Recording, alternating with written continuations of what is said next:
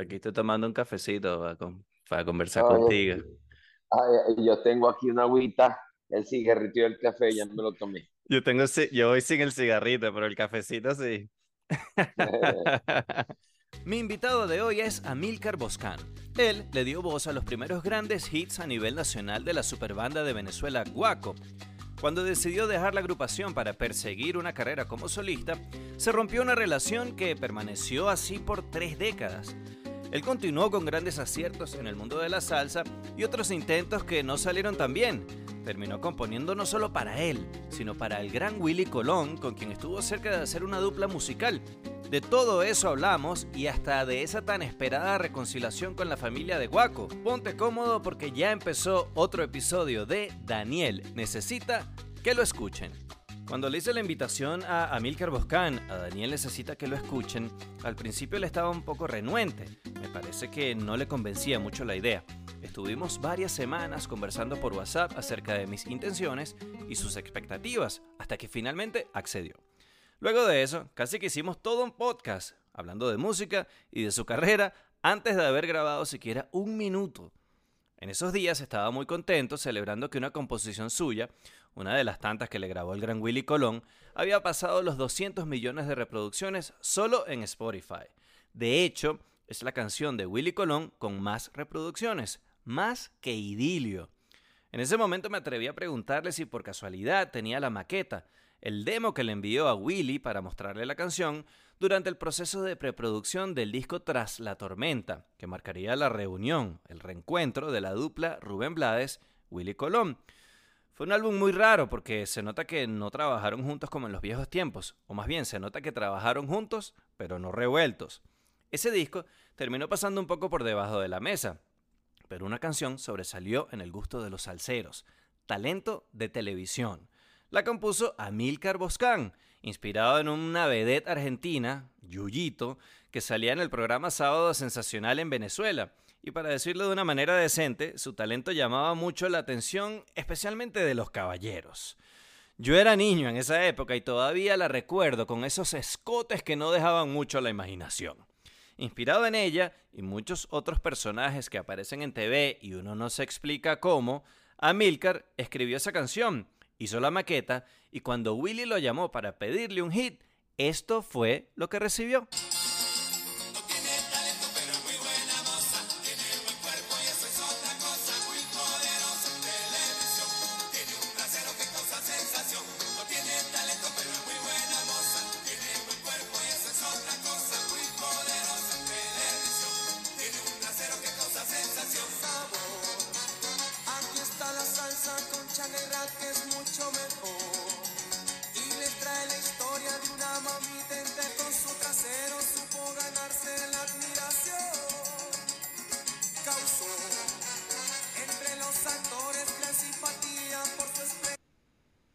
Yo escuché esa maqueta de talento de televisión, me quedé impresionado porque se parece mucho al resultado final.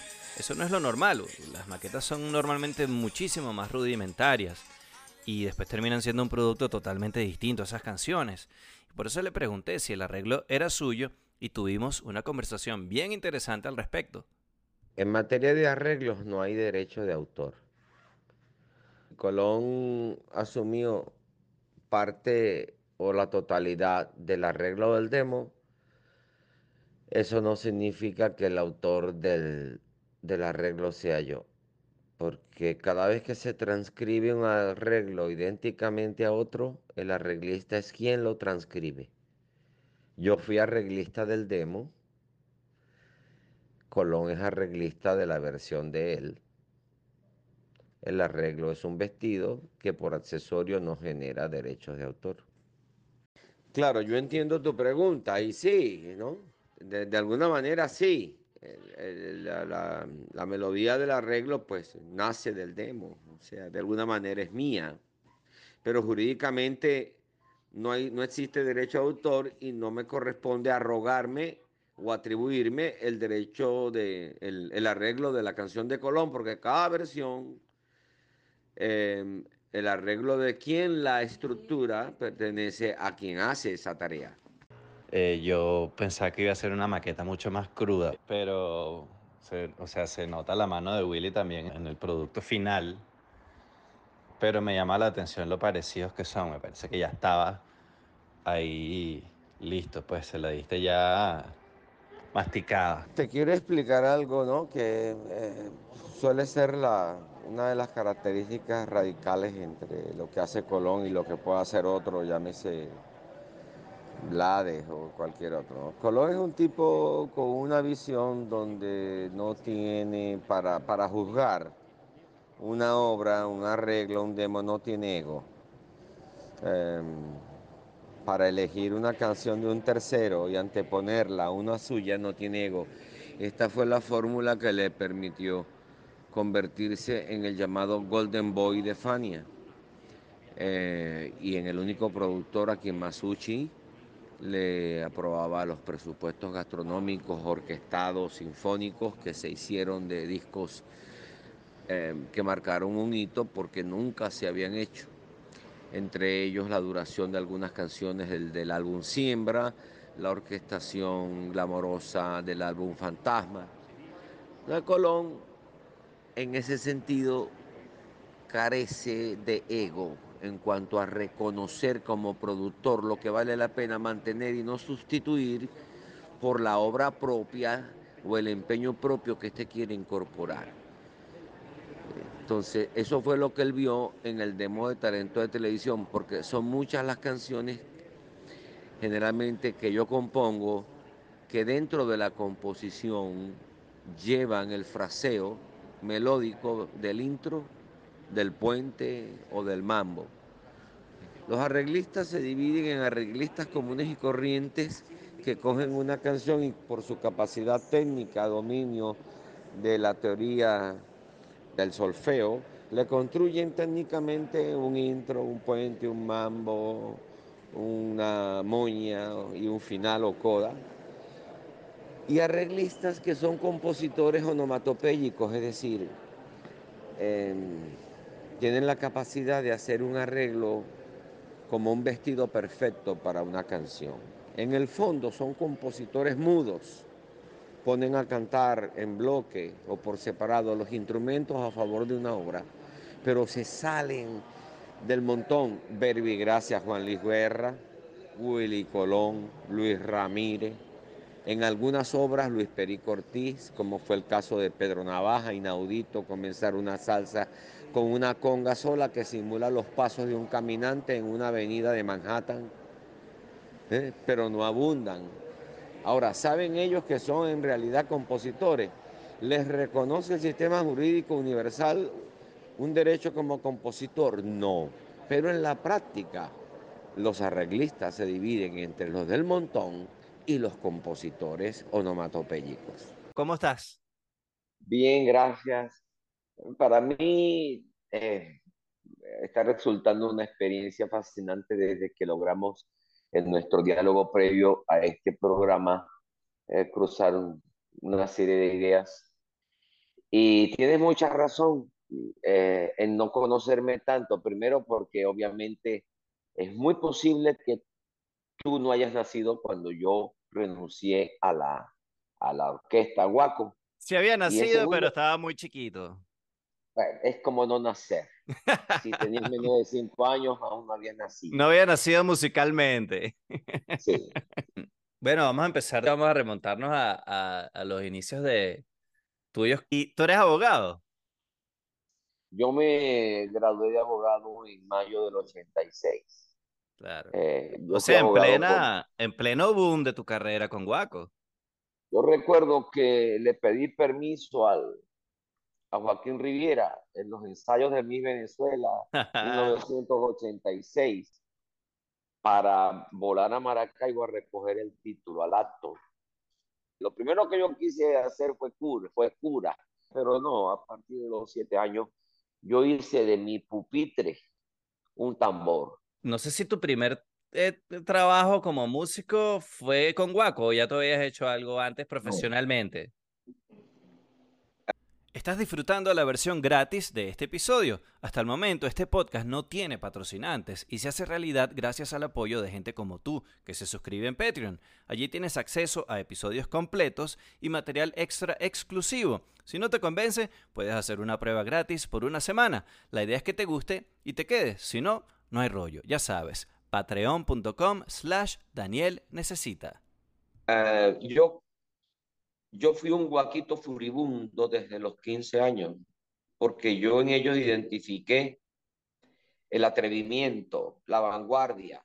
En mi tierra hacían vida tres grupos importantes, Supercombo Los Tropicales, eh, Los Blancos, que era una, el Supercombo era guaracha, aquello que uno llamaba música gallega, pero de exquisita personalidad.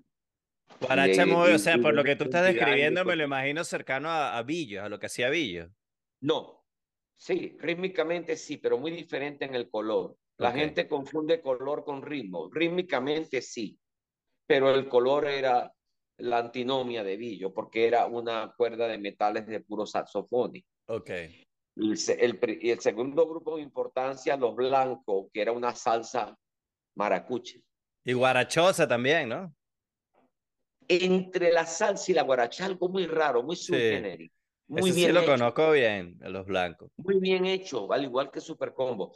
Y, y después, eh, claro, uno en el ejercicio de la juventud, con ese ímpetu, uno muy rebelde a los esquemas tradicionales, donde yo puse mi visión, fue en Guaco, porque era dentro de la gaita el que más arriesgaba y más asumía la información del fenómeno salsero Fania y su derivado, más lo incorporaba a su disco en un par de temas generalmente. Por eso que Guaco graba entre el 70 y el 78 un tema llamado Con la punta del pie, otro llamado Qué barbaridad, otro llamado Que nadie se mueva, otro llamado Distinto y diferente, una tumba y un bongo Ricardo Hernández, un cultor de Fania y de la salsa, porque no solamente era Fania la que producía y publicaba salsa, estaba Vaya, estaba Tico. Em, venía en desarrollo como compositor y, y Gustavo Aguado y él vertían en ese guaco toda la intención de ser gaita salsa. y pero fue donde yo, pero cuando tú eras chamito, ellos todavía estaban eh, más en la gaita, ¿no? Que de hecho se llamaba, era un nombre larguísimo, era un nombre como de dos líneas. Yo no había nacido por allí, pero cuando yo comencé a conocerlos, a cultivarlos en el año 74 con la oh. clave, ellos dentro del disco de gaita ya eran de gaita tradicional, ya eran innovadores y ellos dentro de ese disco incorporaban tres o cuatro temas totalmente revolucionarios. Que los criticaban mucho por eso en el Zulia. Sí, eh, los criticaban por la manera melódica en que hacían la gaita tradicional, donde rompían el patrón acostumbrado melódico. Tú sabes que el folclore y lo puedes analizar en la gaita, en la música llanera. El folclore no es bueno ni malo, es folclore, es cultura, es, respetable a todo evento. Pero el folclore se caracteriza porque todas las melodías reciclan y de manera casi viciosa son previsibles y resuelven en lo mismo. Por eso es que la música llanera es un ciclo y tú dices, bueno, esta canción la canta fulanito, pero tienes que nacer en el llano, crecer en el llano y cultivarla a diestra y siniestra para poder identificar cuando una canción es nueva. Eso le pasa al reggaetón. ¿sí? Eso le pasa al reggaetón y le pasa a la gaita. Están todas las melodías imbricadas. Es decir, no hay sorpresa para el oído muy poco se produce. Bueno, a mí siempre me pareció que la gaita era más, eh, el, epicentro era más la letra, la protesta y lo que se decía más allá de la música. Me parecía a mí, quizás estoy equivocado. Bueno, los guapos en ese sentido eran innovadores melódicamente, armónicamente, aunque rítmicamente tocaran gaita al estilo tradicional, rompían el patrón melódico, rompían el patrón lírico pero en donde cautivaban mi juventud era en el, por ocho, perdón, en el 4x4, que es el tiempo, creo, si mal no recuerdo, rítmicamente, en que se baila una tamborera de guaco, que se baila igual que una salsa. O sea, tú bailas el cigarrito y el café, o el cepillo, y tú lo bailas igual que bailar eh, María Leonza, por, buscando guayaba, eh, por decirte algo. ¿eh? Entonces yo de, a los 14 años, la maldad para mi, mi, mi ímpetu juvenil estaba allí y yo los perseguí a los 17 años los iba a ver con 10 bolívares en el Club de la Vista. Y, y me encargué de presentármeles, de cantarles en el baño a los 18 años. Miren, eh, la voz canta así. Eh, y cuando se presentó la oportunidad de hacer una suplencia, me llamaron. O sea que tú eras un chamo, un adolescente, súper salsero, que seguías todo lo que estaba pasando con Fania, con Tico Records, con Vaya, y que le estabas poniendo los ojos a Guaco esas canciones que probablemente no eran las que todo el mundo escuchaba, sino esos sencillos raros que estaban ahí en los discos, era lo que te atrapaba a ti, y empezaste a aparecerte en todos los bailes de Guaco y hacerte pana de ellos. Así, así, empezó la cosa. Eh, no, y, y, fui más allá. Fundé un grupo a mis 18 años en una urbanización de allá vecina de Maracaibo e incorporé a tres vecinos del barrio Sabaneta, de la zona de Sabaneta, donde vivían dos guacos muy importantes, que era Johnny Flores, el, charra, el tamborero y Alexis Moreno. Acabo de, hablar, acabo de hablar con Johnny, hace 20 minutos, ese es mi pana. Bueno, yo incorporé a grandes amigos y familiares a ese grupo de, de, de, guapo, al hermano de Charraquero y a un gran amigo Johnny Flores. Y estos muchachos que yo metí en el grupo que fundé llevaron de la mano a Johnny un ensayo y allí eh, él me vio. Okay. Nos conocimos. Ya, de, ya, ya yo venía persiguiéndolos y, y ya yo era seguidor de ellos. Eh, entonces, mm, cuando se necesitó en julio del 79 una suplencia al propio Gustavo Aguado y a Ricardo Hernández, Johnny Flores le dio mi teléfono a Alfonso Aguado, que en paz descanse. A Pompo. Sí, Pompo me llamó, nunca olvidaré ese día, teléfono gris de CanTV clásico de disco. Me dijo que si yo podía cantar con ellos el viernes 18 de julio. Yo no sé por qué, porque no lo pensé. Yo le dije, sí, pero hay un problema.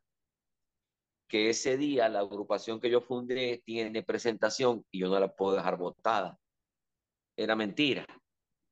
Porque ¿qué, qué, agrupación que yo fundé sin nombre, sin, iba, a, iba, a, tocar en el mes de julio. ¿Y que lo hiciste pensando en qué? ¿En negociar? ¿En cobrar más caro? ¿Lo hiciste pensando en eso? No, para condicionárselo a que si yo le hacía la suplencia era para quedarme. Entonces le dije, yo puedo hacer la suplencia, pero si la hago es para quedarme. Y él me dijo, no hay problema, te quedáis. que por ah, cierto, Pompo es uno de los tipos más cómicos que yo conocí, que yo conocí en mi vida. Fue un gran, fue un gran, fue un toro trabajando, ¿sabes? El, el maclón, como decimos en Maracaibo, del trabajo operativo fue Alfonso Aguado, como Luis Rincón fue el maclón de las relaciones públicas. Él era tamborero, ¿no? Sí, y Gustavo fue el gran AR que de lo que Ricardo Hernández, el gran compositor, producía, Gustavo definía los 10 temas que iban a, a formar parte de, de la grabación. Entonces, eh, yo hice la suplencia y cuando el lunes siguiente hubo la reunión general, yo me acerqué como un pollito ahí, un pajarito ahí en un césped eh, solitario y alguien, no recuerdo quién, preguntó, ¿qué vamos a hacer con el chavo?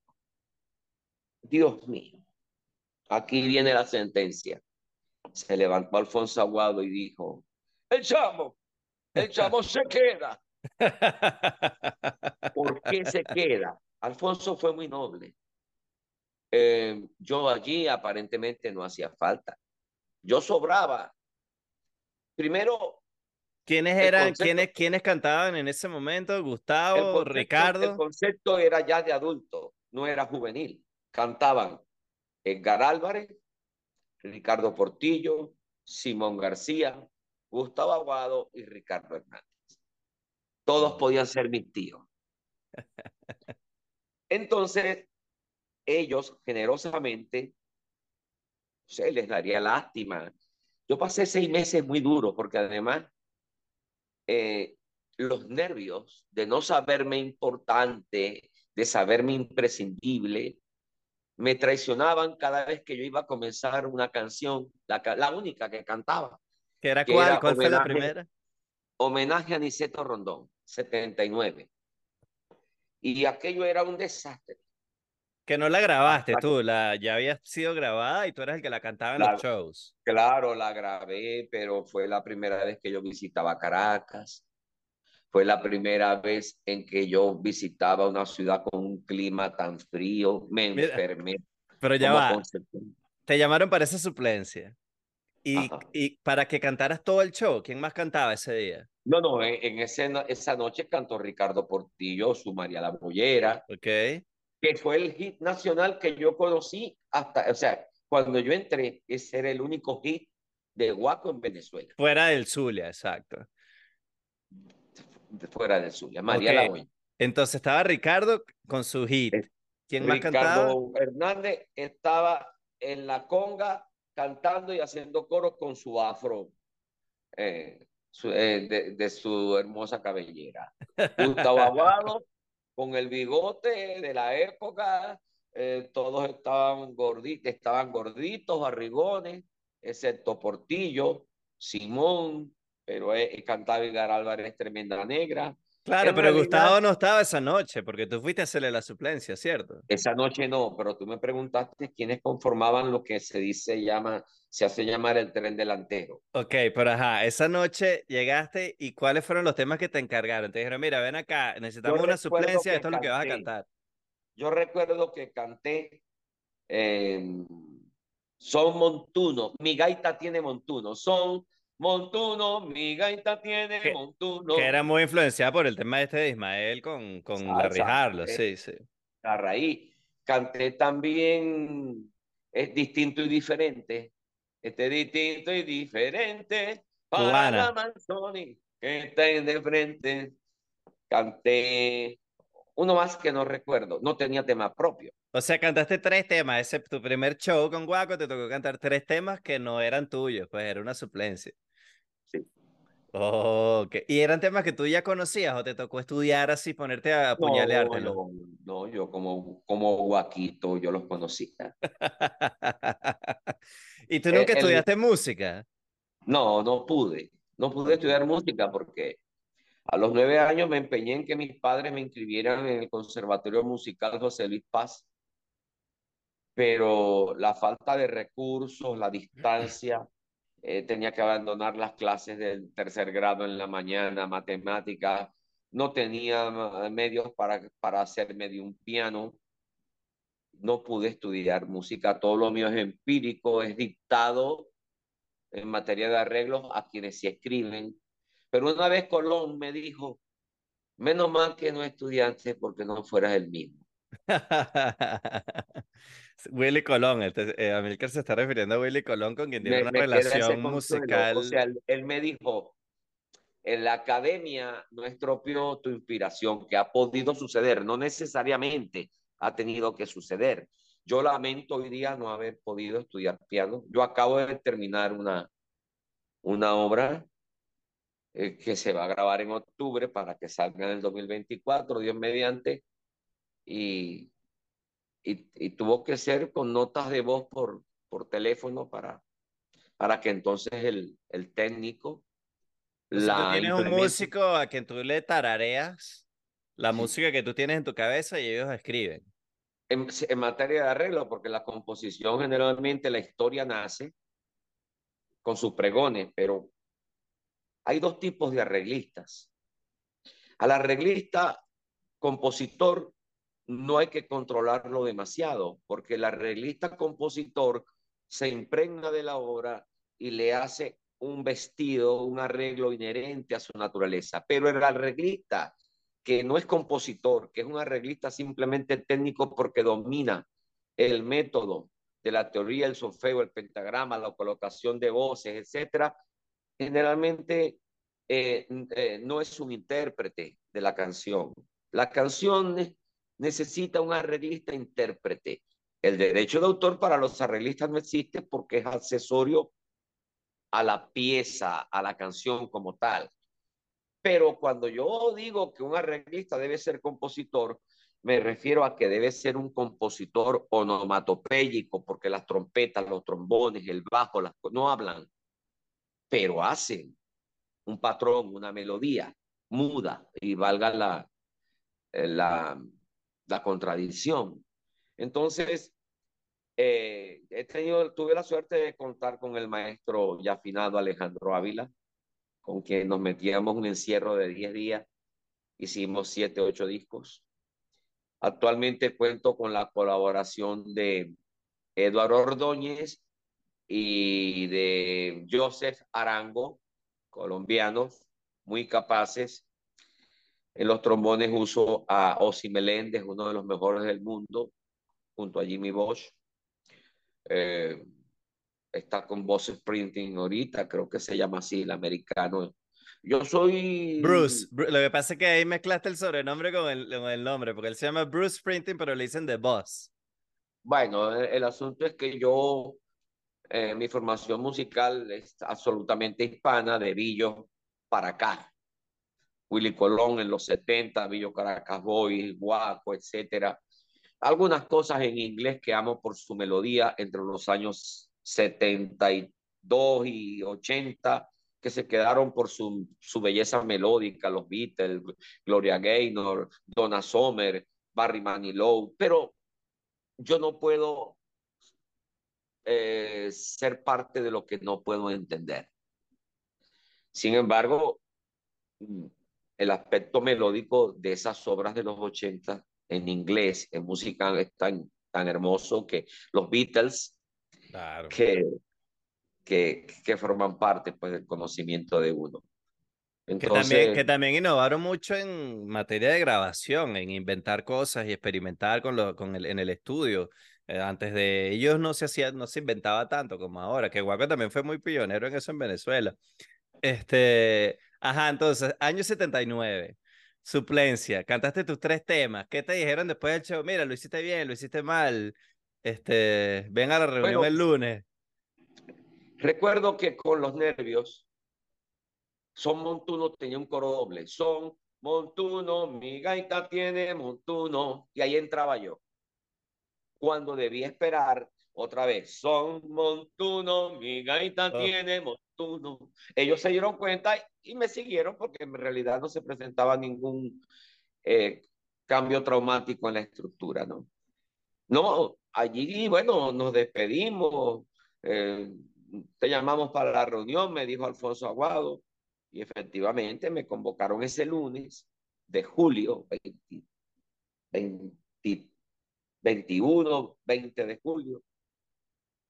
Ya estaban presentes Ricardo y Gustavo en la reunión general. Y, y ya te conté que algo, alguien que no recuerdo le preguntó a Pompo, ¿qué vamos a hacer con el chamo? Se queda. Y, Pompo me cumplió. Qué bueno. Y, ellos me y, y el resto me toleró el desastre que yo fui los primeros seis meses. Cuando llegué a Caracas, encontré por primera vez en mi vida una ciudad fría, un hotel muy pobre que se llamaba el Tanausú en la avenida Casanova. Se nos hospedaba. Pobre en el sentido de modesto. No tenía agua caliente. Me enfermé. Me enfermé. ¿Y tú tenías ahí cuántos días? Y fui a grabar a Niceto Rondón, homenaje a Niceto Rondón, disco del 79, primer disco con Interamericana de grabación íntegra. ¿Cuántos años tenías cuando llegaste a Caracas? 19. 19, exacto. Y yo recuerdo que, que, que fue, fue, el jet que me llevó, que nos llevó, fue un jet de aeropostal. un vuelo comercial casi vacío. ¿Primera vez que te montabas en un avión? En un jet, sí. Sí, ah. primera vez. Primera vez. Yo salía prácticamente de, mi primitivismo. o sea que tú fuiste a Caracas por primera vez al hotelito, te enfermaste, tú fuiste a grabar a Caracas y te enfermaste. Sí, pero existía la costumbre de que cuando se iba a grabar, se iba todo el mundo, no se iban por sesiones ni por bloques. Claro. Y eso fue para mí, desde allí hasta que me fui, se practicó esa política, como se practicaba el recibimiento del disco. O sea, cuando llegaba el acetato de Caracas a Maracaibo, llegaban los promocionales, nos bebíamos dos cajas de whisky. Oyendo veces. Claro, aquí no se podía mandar el email para que eh, fueras escuchando cómo iba quedando la cosa. Este, y entonces la grabación se retrasó porque tú estabas enfermo. ¿O ellos siguieron grabando otros temas mientras tú te, emparejabas?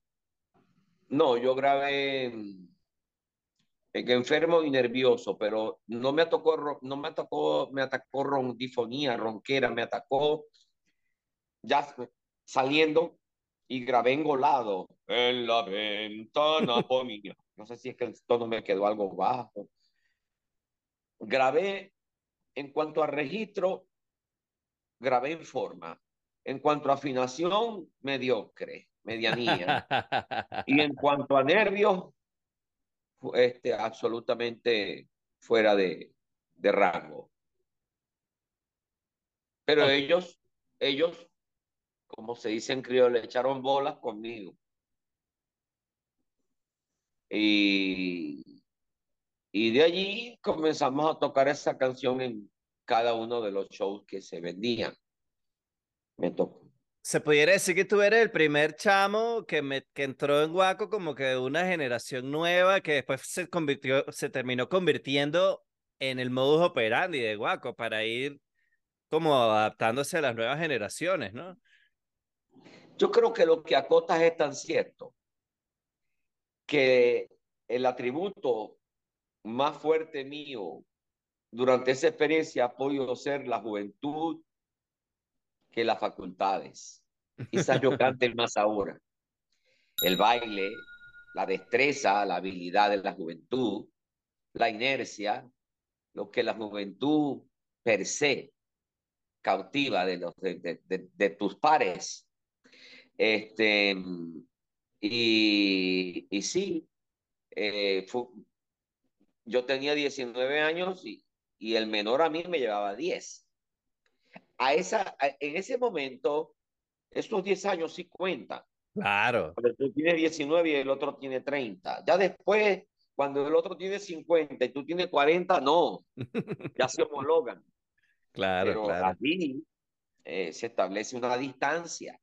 Y tú eras, eras rumbero, eras, te gustaba la noche. O sea, cuando entraste a Guaco, porque una de las cosas que pasa cuando alguien, está en un proyecto musical así con éxito, es todo lo que hay alrededor de la música, que es la rumba, mujeres, este, los viajes, eh, a veces algunos vicios también. ¿Tú eras rumbero o eras un chamo, eras un gallo, como se decía en Caracas? Eras gallo, eras así como un nerd.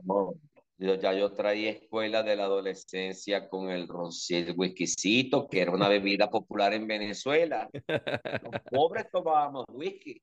Éramos ricos y no lo sabíamos. Así mismo. Entonces, eh, yo era del grupo de los que bebían cuando se tocaba viernes y sábado. Astemios allí, Juan Carlos Salas, eh, Juan Carlos Sala es el trompetista y el director musical de la banda hoy en día. El, ese es el, el, el, baterista. El timbalero. Eh, el grupito de astemios eran de 3 a 5. Fran Velázquez, Gustavo Aguado, Ricardo Hernández, Johnny Flores, Alessi Moreno, Luis Rincón, Sundín Galvez, Amilcar Bocán, Romer Quintero, el, los machos dominantes. O sea, eh, que entraste en tu ambiente, o sea, llegaste, porque creo que Guaco era el proyecto perfecto para ese, para si tú estabas en esa nota, pues. No, eh, era un ritual. Eh, recibir el disco y celebrarlo indoor, puertas adentro, era un ritual de 16 horas y por la vía sana. se, se, ponían el disco vuelta y vuelta porque había que darle la vuelta. Veces, mil veces. Y se caían a palos. Eso era un culto pagano. y era como, por ejemplo, yo que conocí Guaco muchos años después y tengo amistad con muchos de ellos, la, el Guaco siempre era como unas puertas abiertas. Cualquiera llegaba a esa casa y escuchaba lo que estaban grabando y lo que estaban haciendo, que por cierto, por culpa de eso se colaron varias grabaciones antes de tiempo de Guaco. Este, en esa época era así, llegaban los vecinos, llegaban los panas y, se caían a, y se caían a palos oyendo el disco de una vez que estaba listo. Los allegados, aquellos que considerábamos que podían guardar la confidencia en base al grado de acercamiento que había. Macaco, Roberto Flaviani, entre otros. El Pavito, Roberto Wilgen, José Luis Alcalá. Eh, o sea, el macaco es una persona que le decían así, yo no sabía eso. Sí, el macaco eh, es un, un, tipo gran amigo de Gustavo y que Gustavo asumió como costumbre nombrarlo en uno de sus temas a manera, yo creo que de, primero de cariño, pero también le servía como una cábala, ¿no? Como un amuleto, ¿no? Ok, grabaste tu primer tema en el 79, ya eres parte de la banda. Eh, ¿En ese disco nada más tenías un tema entonces? Sí. Ok. Tú ibas a los shows a, hacer coro y a cantar tu tema. Pero en ese disco, en virtud de que por factores de ese disco se promocionó venite para Maracaibo. No se promocionó Noche Sensacional, pero se dio a conocer. Se impuso por, por la fuerza de los hechos, se impuso. Entonces... Que ese tema, ese lo grabó Gustavo, si no me equivoco, ¿no? y, ese tema lo grabó Cho Feliciano después. Sí, lo grabó después Cho Feliciano. Lo grabó Cho Feliciano, yo lo escuchaba en el KP 9000 de mi FIA Mirafiori en el año 81. O sea que gracias a tus primeros tigres con Guaco te compraste un Fita. Te compraste tu carrito. No, me compré un Volkswagen de 10 mil por 10 mil bolívares, 2.500 dólares. Usado. Después papá me dio un Fiat, el Volkswagen salió muy malo, en fin. Pero a raíz de, mi, interpretación, de, homenaje a Aniceto Rondón, Aniceto Rondón fue un personaje atávico tradicional de un género zuliano que se conoce como contradanza, que, que cantó un, un, célebre gaitero Moisés Martínez. Vino Ricardo Hernández, la cogió, la usó de prólogo, vamos a llamarlo así, y luego desarrolló una parte nueva como tributo a esa canción a partir de allí, en virtud de que, aunque no fue promocional, el tema se movió, yo le ponía mucha salsa interpretándolo en mis pasos, ya yo rompí con, con, el, con el esquema de, de cómo se bailaba la gaita en sus dos vertientes. Entonces Ricardo para el siguiente disco hizo homenaje a Jesús Lozano, que se conoció fue como La Movidita. Yo pensaba que ese era tu primer tema con Guaco, la movidita. No. Y entonces, habiendo funcionado la fórmula, él cada año se planteaba, y ahora este año, ¿a quién le, a quién le hago el tributo? Entonces, en el 81, se lo hizo al billetero, que era un vendedor ambulante de lotería. Ahí empezó el tema de los personajes, ¿no? Que siempre había un personaje que le hacían un guiño ahí. No, un personaje que cargaba una tabla en el pecho de, de, billetes de lotería, te vendía una porción, media porción, uno entero. En el 82, él le hace el tributo a, a un tentempié de la gastronomía zuliana, que es el pastelero. en el 83 le hace, le hace el tributo, es decir, asume como leitmotiv de la obra el tributo a un refrigerio de la región conocido como Cepillado. En el 83, creo que estoy equivocado, y en el 84, correcto, en el, se lo hace a un cigarrito y un café, pero él tenía dos versiones Estábamos jugando dominó en la casa de Romer Quintero. Eh, eh, los meses que eran flojos. Si no había show, nos reuníamos a jugar dominó, a escuchar salsa y a beber. y entonces me dijo, Boscame, tengo este tema, el cafecero. Un tema en tonalidad mayor. Y tengo este otro, que es el cigarrito y el café. Y yo le dije, no hay nada que elegir. Es el de tonalidad menor, el de tonalidad triste, el cigarrito y el café. Bueno, y cada, día, cada año era más grave el éxito, era increciendo. Pero ya, una pregunta, ¿quién eh, escogía, qué, quién grababa cada canción? ¿Quién te asignaba los temas? Eh, eh, Gustavo y Ricardo son compadres de doble conjunción. O sea que Gustavo era generoso en ese sentido de asignarte los palos. Gustavo era, además de generoso, era analítico, objetivo, siempre ha sido un AR exitoso. Eh, le decía, ese tema es para el chamo. Cuando, cuando, cuando Ricardo Hernández le cantaba a, a Gustavo Aguado, compadre, vea lo que es compuesto. Dentro del esquema mental del futurista, Gustavo le decía, ese tema es para el chamo. Porque hay ah. otra cosa en la que tú fuiste pionero en Guaco, que es hoy en día la voz que no puede faltar nunca es la de Gustavo. Bueno, primero porque tiene 50 años esa voz sonando ahí, pero, y, y, cuando él ha tratado de salirse y de quedarse nada más como productor y dejar el tren delantero caminando solo, la gente se empieza a quejar y él siempre tiene que estar ahí en el show. Así no es cante, la gente quiere verlo ahí en la tarima. Así los temas que están pegados en ese momento son cantados por otros cantantes. Pero antes que eso fuera así, esa voz era la de Amilcar Boscán, era la tuya. Eh, y, y tú eras el tipo de la película, o sea, tú eras el que en, en, en vocalmente, tú eras el que, el que, cargabas el peso mayor. Sí. Yo, yo no sabía que era el mismo Gustavo el que, o sea, él no quería el protagonismo en ese momento todavía. Cuando en 1979, así entrando al año 80, se produce la deserción de José Luis García, Ricardo Portillo, Simón García, Salvador Baglieri y Carlos Sánchez,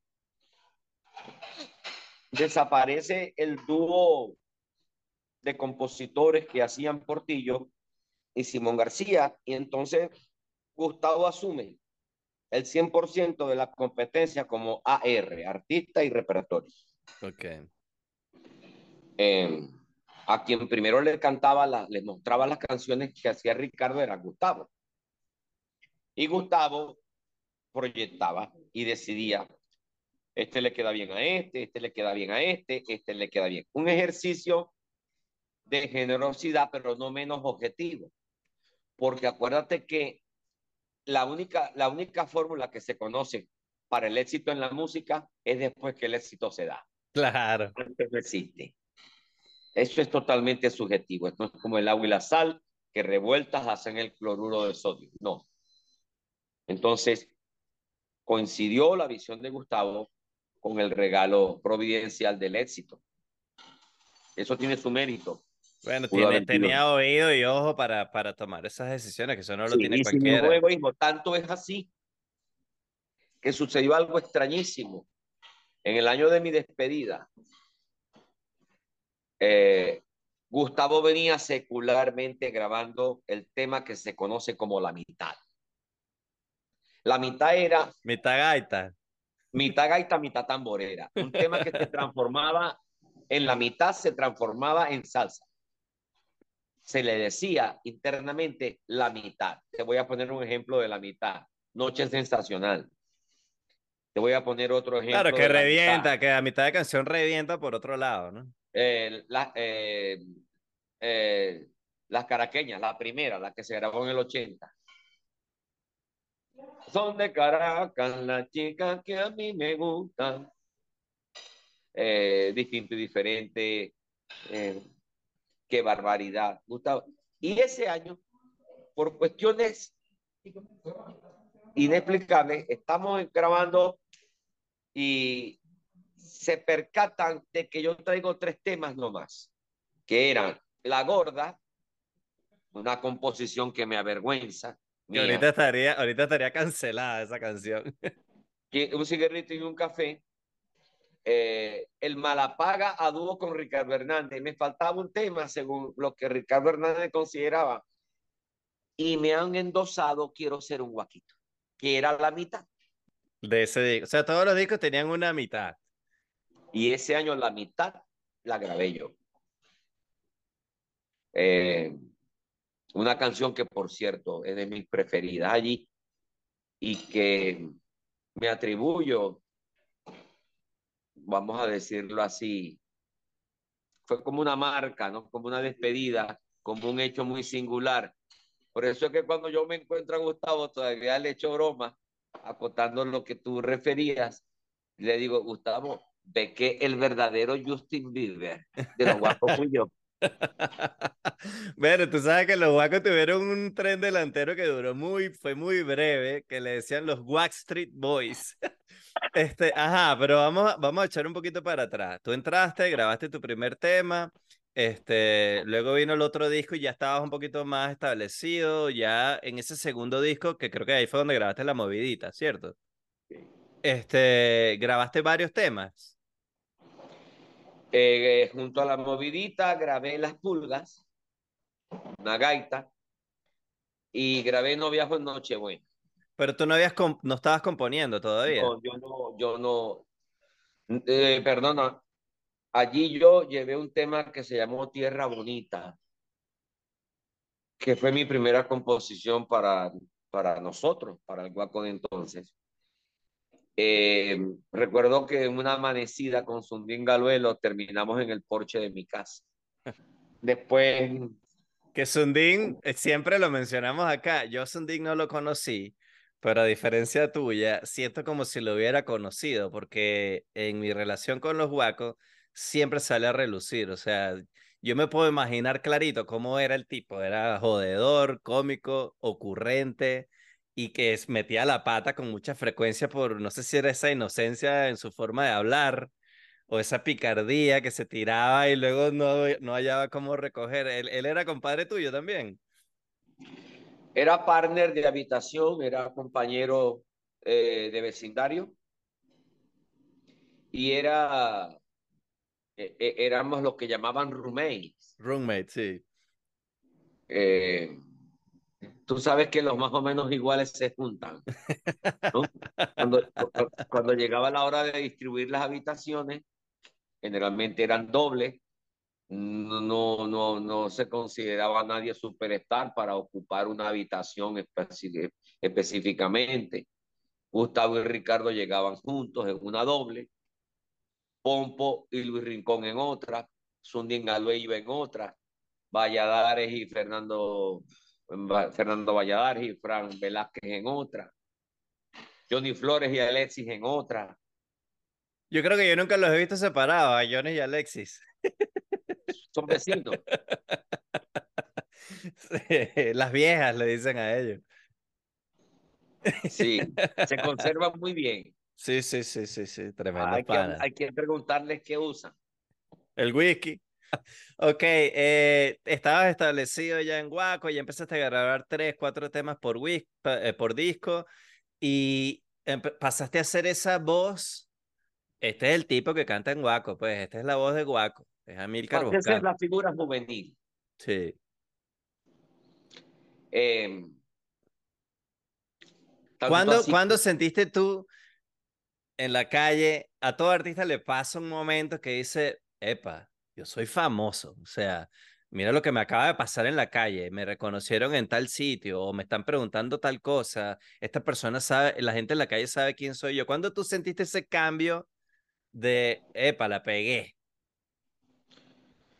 Ya a partir del 80, pero llegó a su culmen cuando yo era el único que no podía bajar del escenario sin protección policial.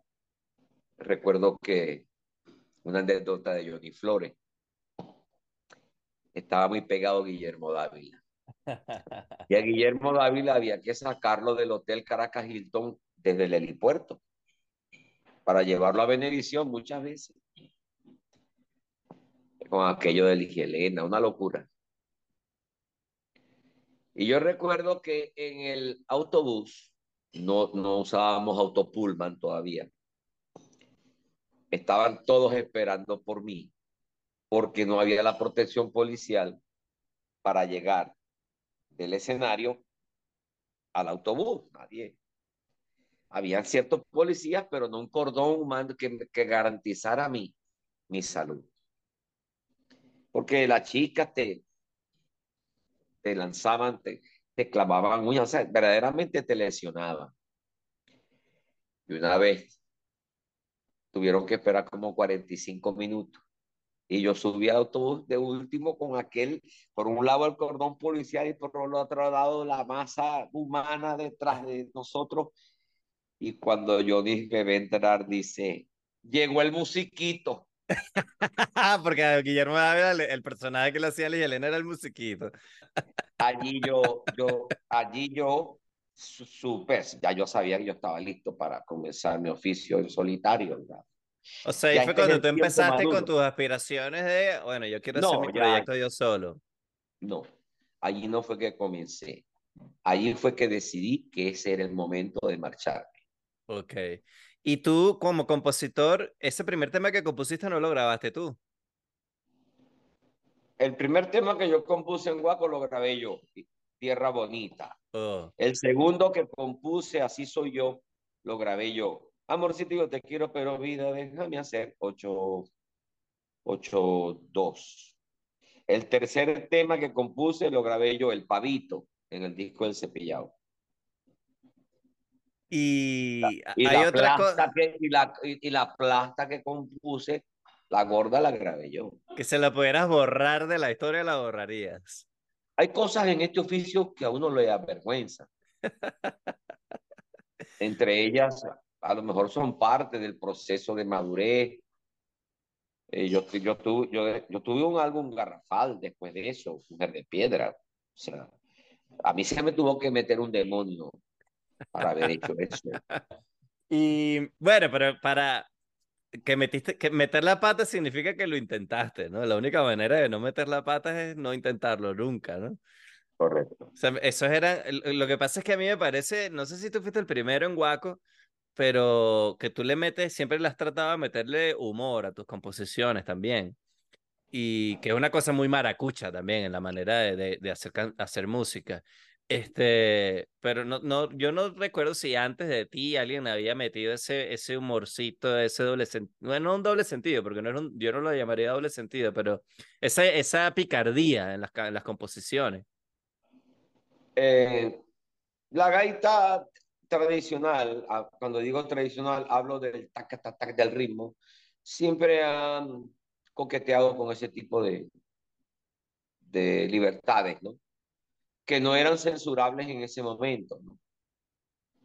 Con el tiempo, con los años, eh, han perdido la vigencia hasta tal punto que se han vuelto ofensivas si las hicieras hoy. Representan una agresión porque implican una discriminación.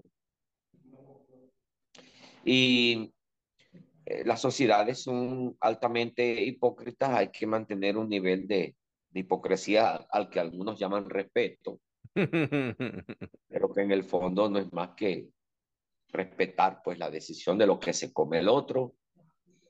Claro. Um, ok. Ya tienes varios años. ¿Cuántos años duraste en Guaco? Yo duré en Guaco escasamente cinco años que parecieron mucho más. Eso es lo que te iba a comentar, que, que cuando yo mi época de ser fan de Guaco es los 90. Cuando tú entraste en Guaco, yo nací ese año. O sea que tu época, tus temas, yo los escuchaba como los clásicos de Guaco, lo que, lo que había pasado antes. Y, este, y ya cuando yo era fan de Guaco, tú tenías tu carrera como solista, pero en Venezuela no sonabas mucho, entonces yo no tenía, yo no estaba muy expuesto a esa carrera tuya como solista? Recuerdo algunas cosas, pero no, no, yo no estaba expuesto. Entonces tú eras como ese tipo, este, lo que sona, cómo sonaba Guaco antes era para mí era Amilcar Boscán. Y pues, pareciera que hubiera estado 15 años en Guaco, pero en realidad tuviste 5.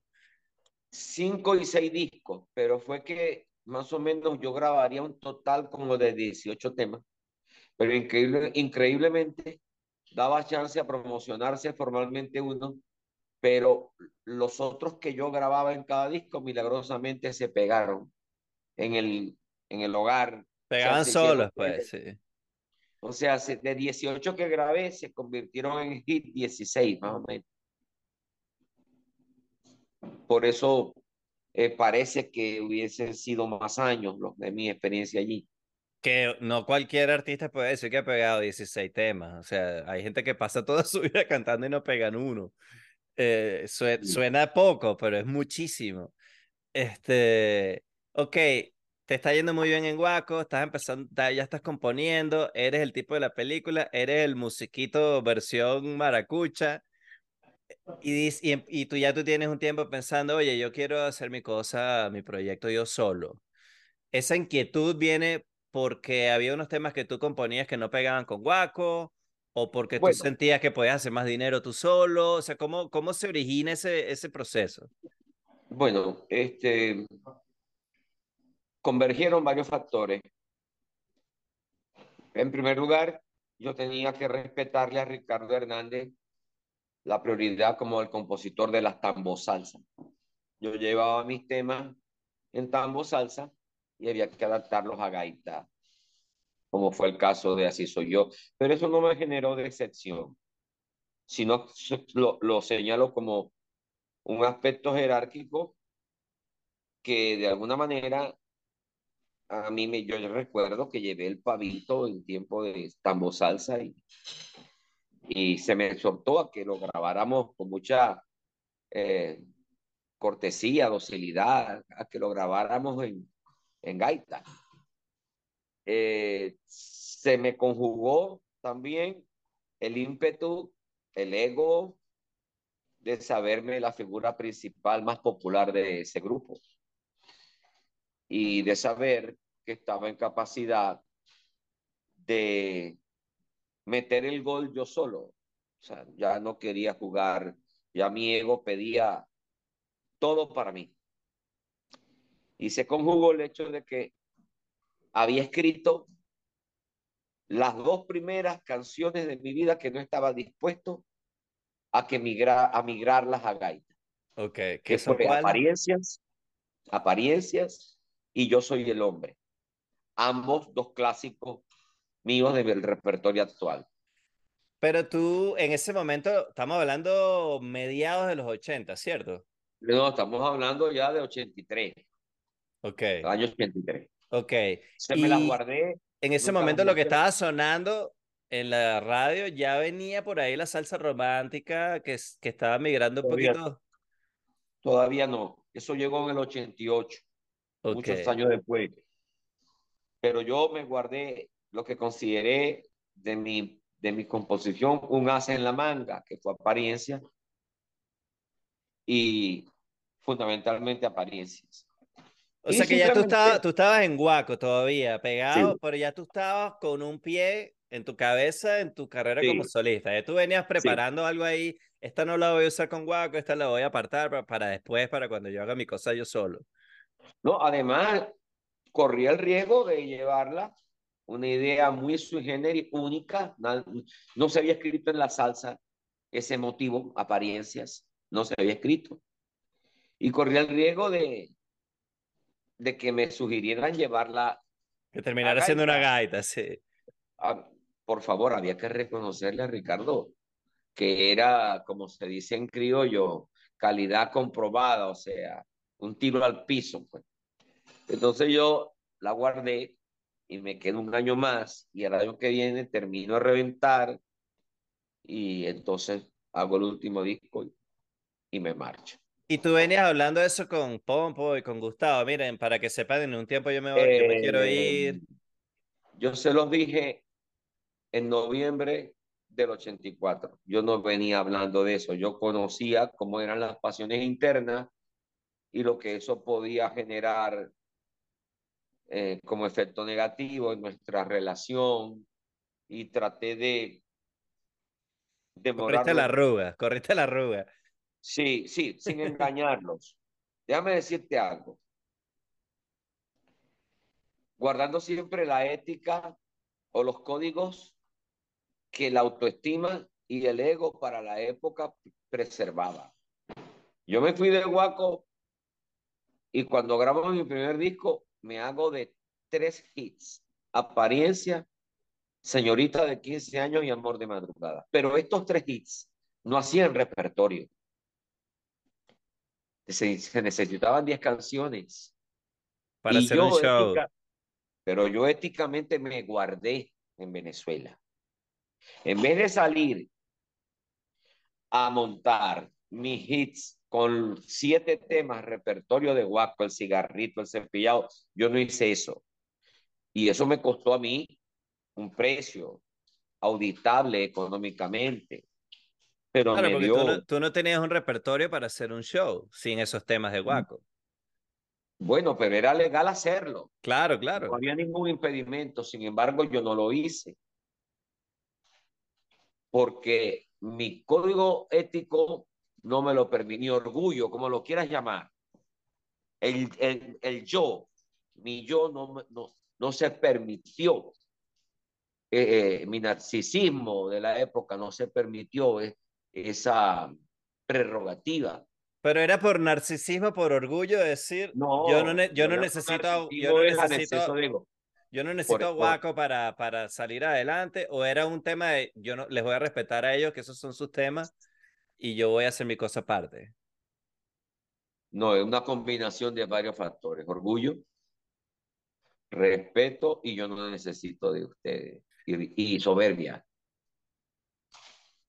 O sea que tú estás reconociendo ya ahora siendo más, siendo mayor y más adulto, que, que, que tú te dejaste llevar un poquito por el ego y la soberbia. No, pero, pero, pero, pero yo, yo terminé, terminé haciendo una obra de bien. Es más, te voy a contar otra anécdota imborrable de mi vida o de mis recuerdos. Cuando yo termino apariencias de componer, llamo a un disquero de la época muy conocedor llamado Ender Áñez, productor ejecutivo de Gran Coquibacoa, de Carángano. Lo invito a mi casa, le canto el tema y me dice que lo grabe estilo guapo. Muchacho, ¿a quién fue eso? Lo que me faltó fue decirle, vete. Era como una ofensa, yo no necesito eso. Claro. Eh, o sea, no, una subestimación. Él me vio dentro del patrón musical que yo venía haciendo y yo me veía tocando sin tambor y sin charrasca con el sonido de la caja. Salsa, pues. Salsa. Colón y La Boe habían representado antes de conocer yo a Guapo con Timbalero, Abuelita, Esbozo, eh, ah, o no, La Murga, habían representado cuatro o cinco años muy importantes de mi adolescencia. En ese momento estaba súper pegado Rubén Blades y Willy Colón juntos. Bueno, en, Azupa, eh, en Maracaibo nosotros fuimos los teloneros, vamos a llamar, en el 79, cuando ellos llegaron bien pegados con Siembra. Claro. Este... Entonces yo le cerré las puertas a, ese, a esa oferta discográfica y pensando en mi protección, entonces firmé y en mi proyección firmé con uno de los sellos más importantes de, de Caracas, que era Sí. Y, mm, o sea que, y a ti venían calentándote la oreja, estando en Guaco, eh, las disqueras, se te, productores, managers, disqueras se te acercaban, mira, vamos a hacer algo tú, contigo tú solo. No, porque yo estaba en la provincia de Maracaibo y a quien se me ocurrió buscar fue a Prudencio Sánchez, que era eh, ejecutivo de Rompen, y se me dio que al primer disparo puse la, donde puse el ojo puso la bala, es decir, él me llevó a Caracas ante Salvador Pérez, que era el gerente general de Ropen, y, y me firmaron inmediatamente y yo cumplí con Guapo en hacer todo lo que quedaba de noviembre y de diciembre hasta el 3 de enero que los acompañé, 4 de enero del 85. O sea, tú conseguiste tu contrato y le, le avisaste a Guaco, miren, eh, voy a hacer esto, me voy a separar del grupo, les voy, a, les voy a cumplir lo que queda de la temporada navideña, que es era la época... Aunque, aunque para ser justos, ¿no? También hubo un cuarto aspecto que me obligó a pensar siempre en mi propia empresa. La condición de mi media comprensión del derecho estudiante de abogacía. Yo discutí el contrato de Guaco con sonográfica disfrazado de abogado, no había graduado. Un gran contrato, donde no le, donde no le otorgamos a la empresa filial de sonográfica en materia de eventos lo que ellos querían, que era cartelizar este, todo el guiso, pues, el, el rubro de disco y el rubro de show. Claro, querían ser los dueños de, Generalmente un daño enorme para el artista. Claro.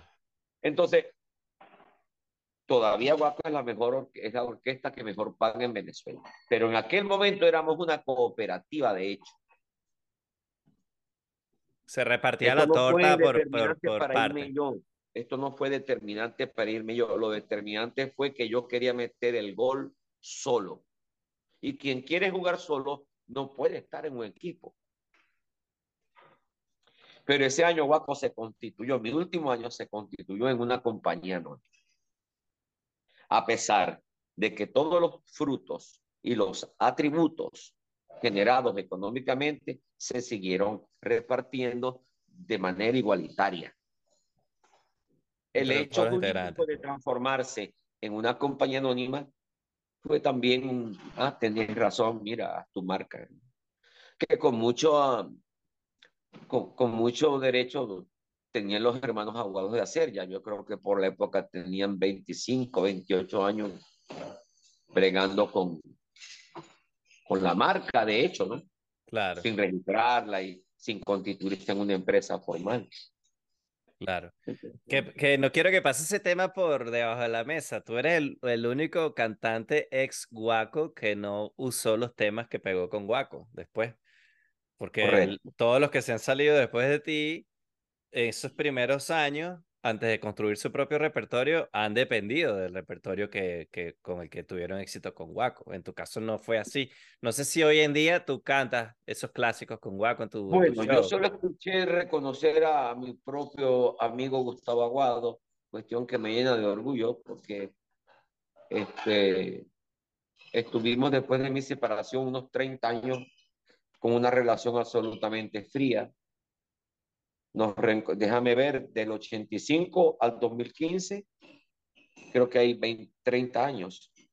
A partir del 2015, a raíz de un reencuentro con ellos al que me invita Jesús Petit, el difunto Boca Chico, en cuatro ciudades de Estados Unidos, y la interrelación con Gilberto Aguado Gudiño, la relación entre Gustavo y yo eh, pasó de indiferencia a amor con temblor. amor con temblor, dices tú. En Maracaibo decimos, se quieren amor con temblor, o sea, se adoran. bueno, eh, yo iba a dejar ese tema para después, pero ya que lo estás tocando, cuando tú te fuiste como, como solista, se rompió la relación con Gustavo, ¿no? Eh, yo tengo el récord de, ¿cómo se le dice? Del roce o de la no versión el término sería conflicto.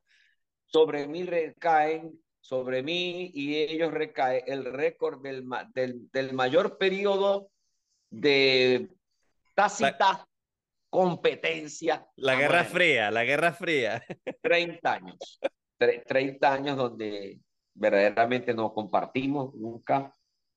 Este, no puedo no puedo sino sentirme orgulloso de que hoy sea así, de que nuestra relación sea muy buena. Este, y de tener ese récord que me enorgullece, porque entre el amor y el odio hay un pequeño paso proporcional al amor que subyace en el corazón. hay, otros que, hay otros cuya, cuyo distanciamiento ha durado cinco años, seis años, y no voy a decir a quién.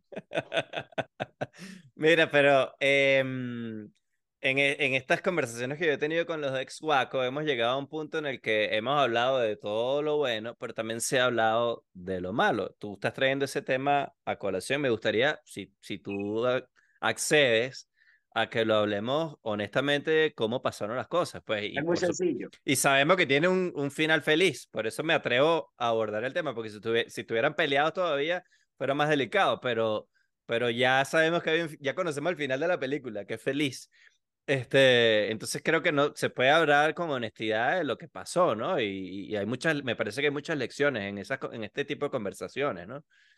Absolutamente. Eh, nadie puede hablar con más propiedad por haber estado adentro que yo, en ese sentido. Eh, con la misma propiedad puede hablar Gustavo, pero es que nadie de los jóvenes fue más, más guaquito que yo.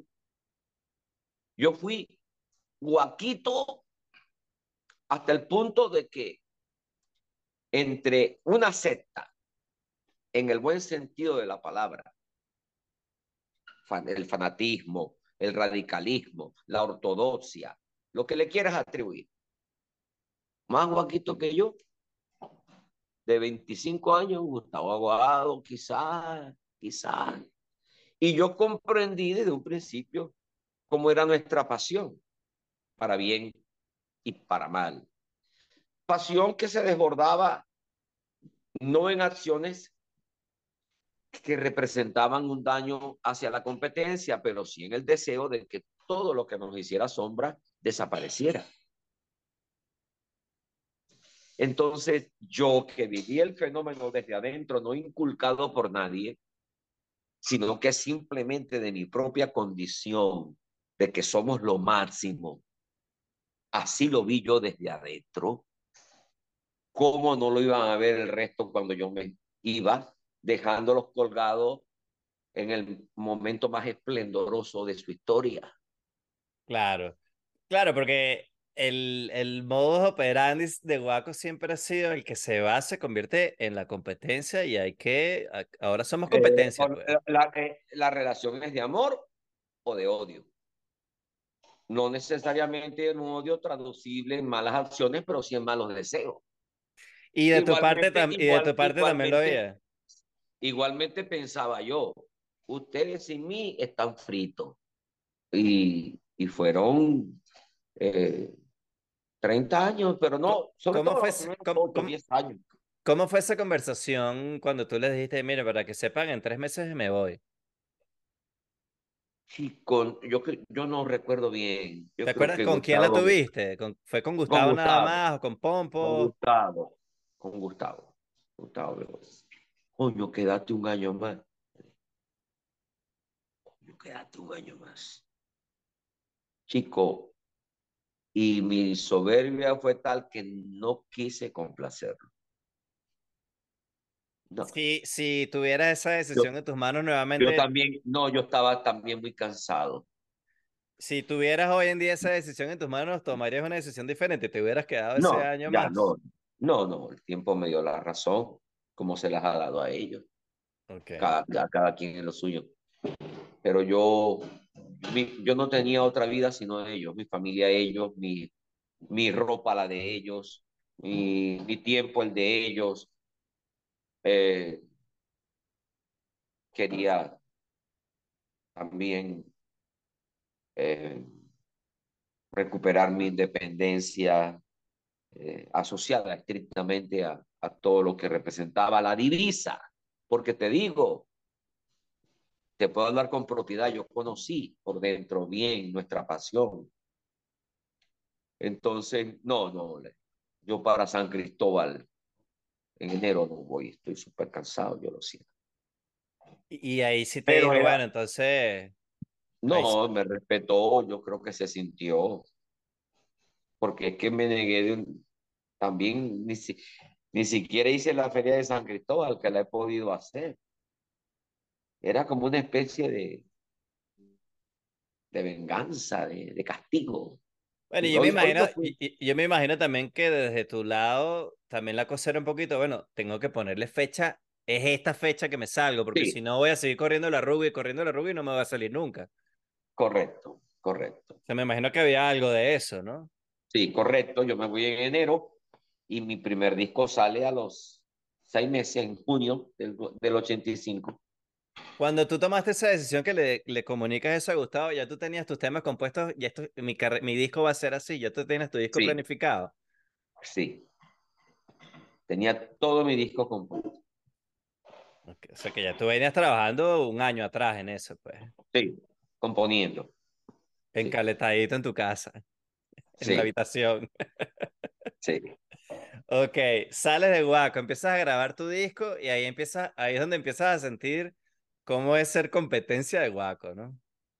Eh, no, eh, fíjate, formalmente competencia no, porque éramos dos estilos muy diferentes. Recuerda que yo me fui para hacer otro género musical. Pero sí quedó planteado tácitamente el reto de vamos a ver quién se jode y quién no. Eso quedó ahí en la mesa. Lo que a mí me parece que, que al final termina demostrado que es una tontería porque hay público para los dos.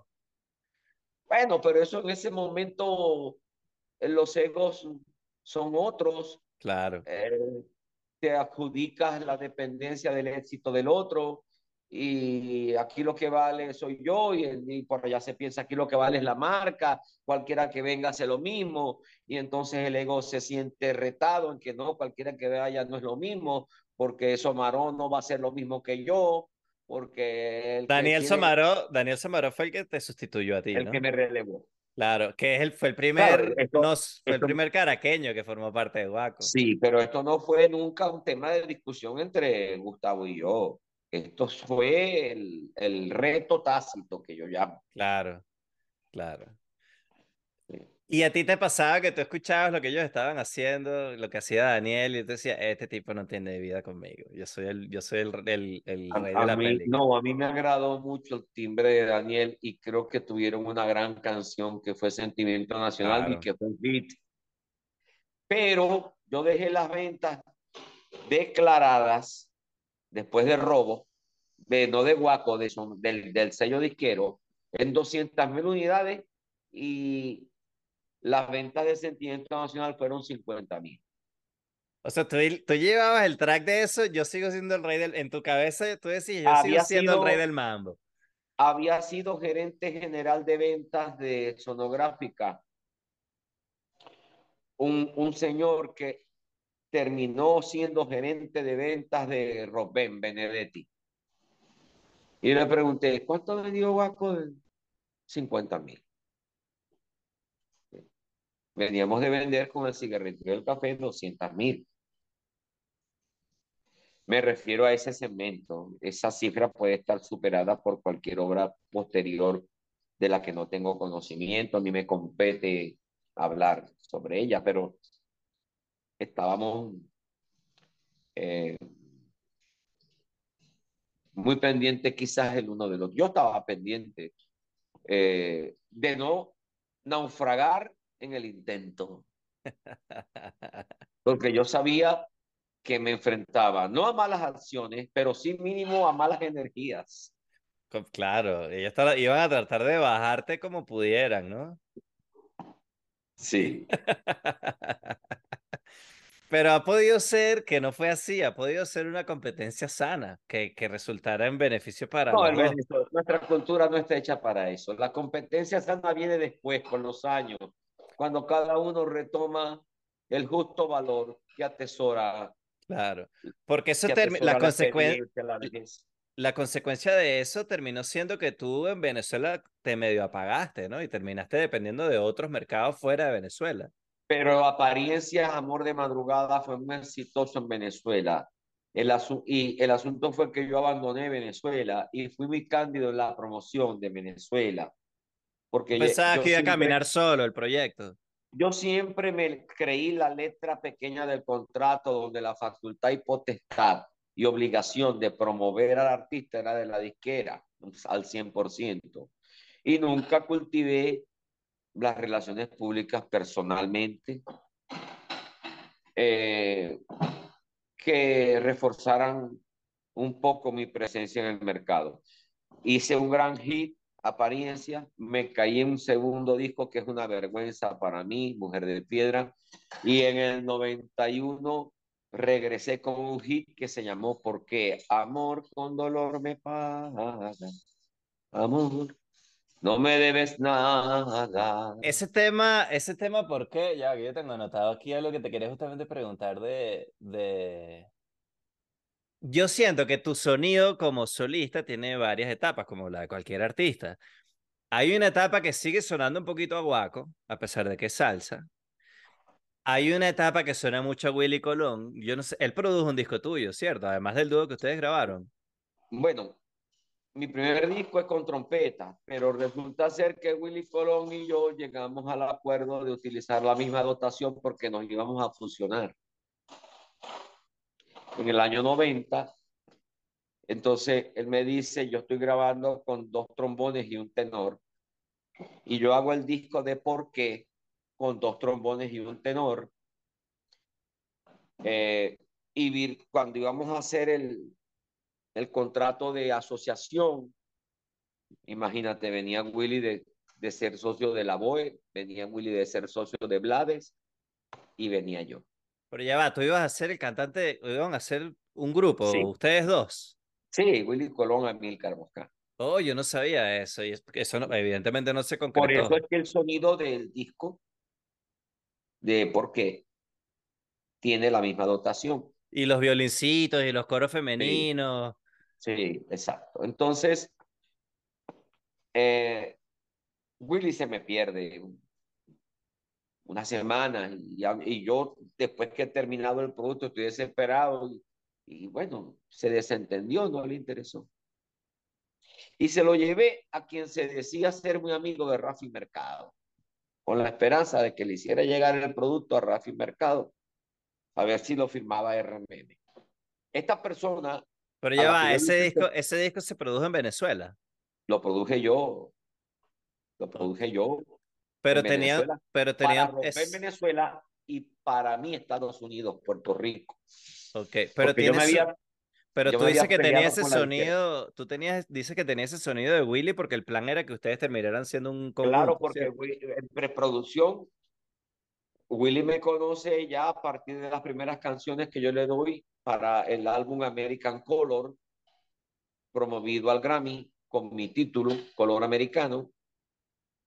Y ya a, a Willy le bastaron tres canciones mías, según su experiencia, para conocer cuál era mi, mi línea de compositor o de cantautor. Y entonces, te hablo del año 91. Entonces Willy me sugiere que grabe con la misma dotación y yo al papá de los helados no le voy a decir que no. además, te, está dando la bendición de decir, mira, puedes, puedes hacer un disco que, sube, eh, que tenga el sonido que popularizó él. Sí, pero como se me perdió, yo dije, dejó de interesarse. Le di el cassette con la grabación fulano de tal y cuando Willy reaparece con el socio inversionista llamado Gerson Borrero, que me llama en lo que se conocía como un triway. Yo estaba en Maracaibo. Una llamada en conferencia. Yo vengo y creyendo que el hombre a quien yo le he dado el cassette ha tenido la influencia que dice tener para hacerle oír a Rafi Mercado aquello. Y yo le dije a, a Colón, eh, mira, yo le hice llegar el, el contenido a, a RMM. Y Willy me dijo, fucking mistake. En ese momento, una hermandad que existía entre Rafi Mercado y Willy se había roto para siempre. Pero quedó la relación de compositor, o sea, no hubo una, un trauma.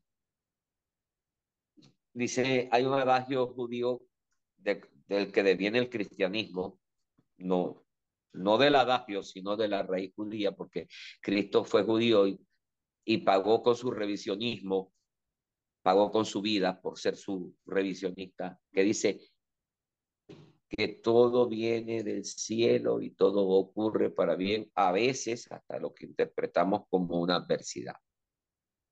Ajá, pero ya va, espérate un momento. Además que estamos hablando de una época que no existía WhatsApp, no existían celulares. Estamos hablando de una época que todo era llamadas por teléfono fijo o fax. Esa era la manera de comunicarse. Lo máximo que existía era un three-way.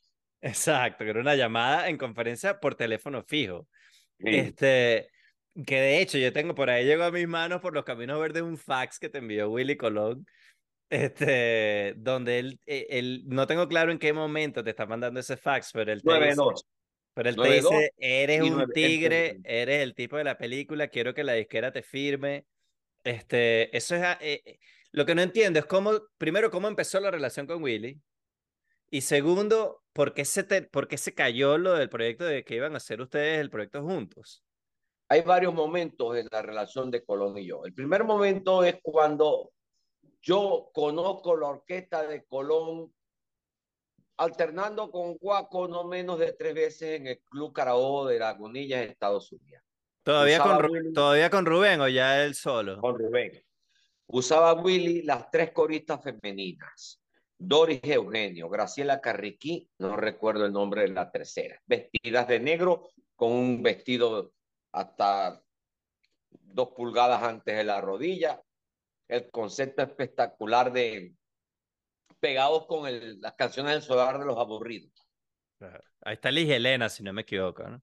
Sí, ahí está Ligia Elena, ahí están, te están buscando, tiburón, en fin. Pero el papá de los helados eran los guapos para mí. Mi guapo. Cuando me marcho de Huaco, que me voy a Estados Unidos, dos años después, tres años después de marcharme de Huaco, he tenido un disco muy exitoso, apariencia, he tenido un disco fracaso, que es Mujer de Piedra, cambié la sonoridad, cambié el género, una locura. Le digo yo al presidente de Robben, Rodolfo Rodríguez Miranda, Rodolfito, tú tienes la disquera más importante de salsa de Miami, que es la TH Robben. ¿Qué hago yo aquí en Caracas? Y el tipo me la compra y, y me, da, me beca un año sabático allá. y estando en Miami, yo, a mí me llegaba el nuevo Herald todos los días en español y yo nunca veía un... La, la cultura venezolana es de anunciar los eventos en el periódico. Oh, sorpresa. Yo he pasado seis meses sin asistir en Miami a nada y era que los eventos se anunciaban, era por radio. Y me consigo un anuncio de Colón en, un, en el Club Internacional de Jayalía y esa noche me fui a verlo. Toqué al camerino, me salió seguridad como de un metro noventa y cinco. Dígale al señor Colón que aquí está Milcar Boscán, cantante y compositor, que quiere hablar con él. Esto es 86. El tipo regresa, me da acceso, ¿cómo estás? Mucho gusto. Willy ya sabía de mí por el hit de apariencias en toda Sudamérica. Okay. Apariencia me llevó a Perú, me llevó a Ecuador, me llevó a Panamá, me llevó a, ¿Y se acordaba, se acordaba de ti y de Guaco? No sé. Eh, porque en Guaco no, no, no, no, no lo recuerdo intercambiando opiniones ni conversando con ellos.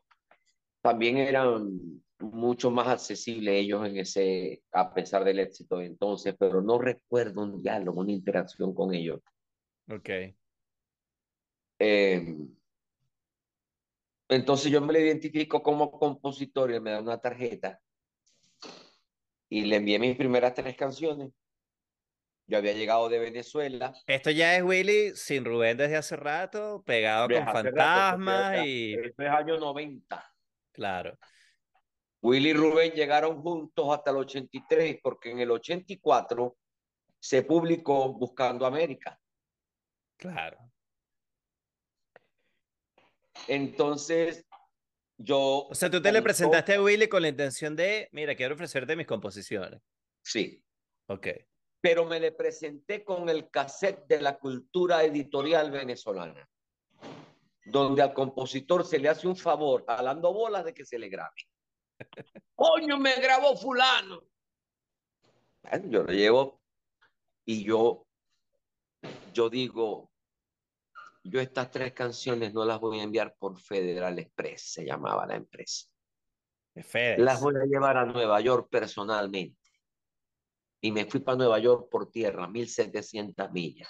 Pero ya va, tú te le presentaste a Willy, le dijiste que tenías unos temas, no le cantaste nada, no le mostraste nada. Nada. Ni siquiera le tarareaste.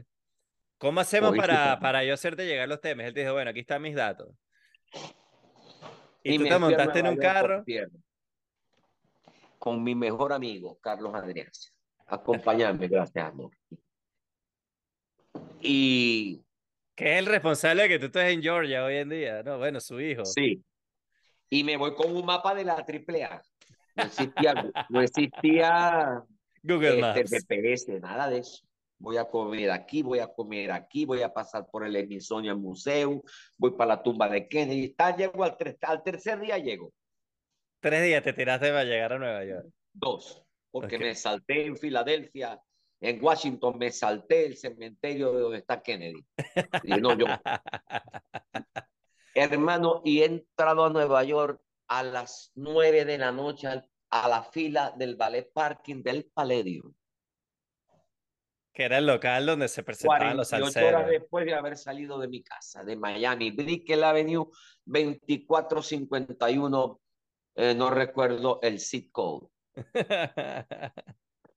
Piso 14, era el 13, pero los americanos no usan el 13 por superstición en los ascensores. Bueno, oh sorpresa, la compañía me había prestado un Lincoln Continental. Y cuando cierro la puerta, se me olvida. Y cuando llego al estacionamiento del Palladium, me bajo y cierro la puerta y se ha trancado el carro. Con la llave adentro. Prendido. Hermano, eso, es la puerta del Palladium para entrar. El Palladium para llevarle mis primeras canciones a Willy Colón porque no estaba seguro si en, si en Federal Express se podía perder el cassette. Que tú sabías que él estaba tocando ese día ahí. Por eso es que voy. Ok. Claro, yo yo, yo he causado el viaje en atención a eso. Hermano, llaman a los bomberos para que abran el carro. Llega un bombero, un equipo de bomberos, la cola ya era de un kilómetro de carros en Manhattan. Y llega el bombero y mete en la espada esa plana y, pasa un, un indigente americano y le dice a los bomberos, porque yo, el que sabe de esa vaina, sé yo, yo sé el que sé abrir eso. Ustedes son unos incompetentes en inglés, ¿no? y le digo yo, inténtelo. Y no pudo el tipo. Y la cola dos kilómetros. Y el evento a punto de empezar. Hermano, conclusión, hay que romper el, el lateral del parabrisas. El vidrio. El vidriecito aquel que empujaba el aire hacia adentro cortaba el aire y lo redirigía. El de la esquinita, la esquina, un triangulito. y me dicen los bomberos, pero eso no es legal para nosotros hacerlo, lo tiene que romper usted. Y me, y me dan un martillo, una porra. Y me fui y le meto el carajazo a aquella, hermano, y no se ha roto. Al tercer, al tercer golpe, ¡pum! Meto la mano, ¡tac! le doy el clic abro la puerta, ya la cola era de dos kilómetros de carro. Y entro al Palladium, entrego el carro y entro al Palladium. Y cuando entro ya consigo el Palladium hacinado. Y toda la, la parafernalia, la estructura, la burocracia para acceder a Willy bloqueada. Willy, este, eh, estrella, siempre. Esto sigue siendo 90 y... 90, eso fue Dos, uno. No, eso fue 89. Ok. 88, 88, 89. Ok. Y ya va, estamos, estamos, eh, eh, una, una acotación aquí. Tú estás haciendo todo esto porque tú estás económicamente en ese momento, te estás viendo apretado y dices, bueno, mi carrera como solista no, después... Estaba becado por, no, yo estaba becado por la disquera en Miami para hacer un disco en Puerto Rico, yo estaba muy bien. Oh, ok, pero fue justo después del disco que le, al disco que le fue mal, ¿no? ¿Cómo? Fue, fue justo después de tu disco al que le fue mal. Sí, eso fue después. Yo hice apariencia en el 85, Mujer de Piedra en el 87 y yo me voy a Estados Unidos en marzo del 88. Para hacer el otro disco. Eh, para hacer un disco en Puerto Rico, cuando le saliera del forro de los que te conté al gerente de Puerto Rico, etcétera, etcétera.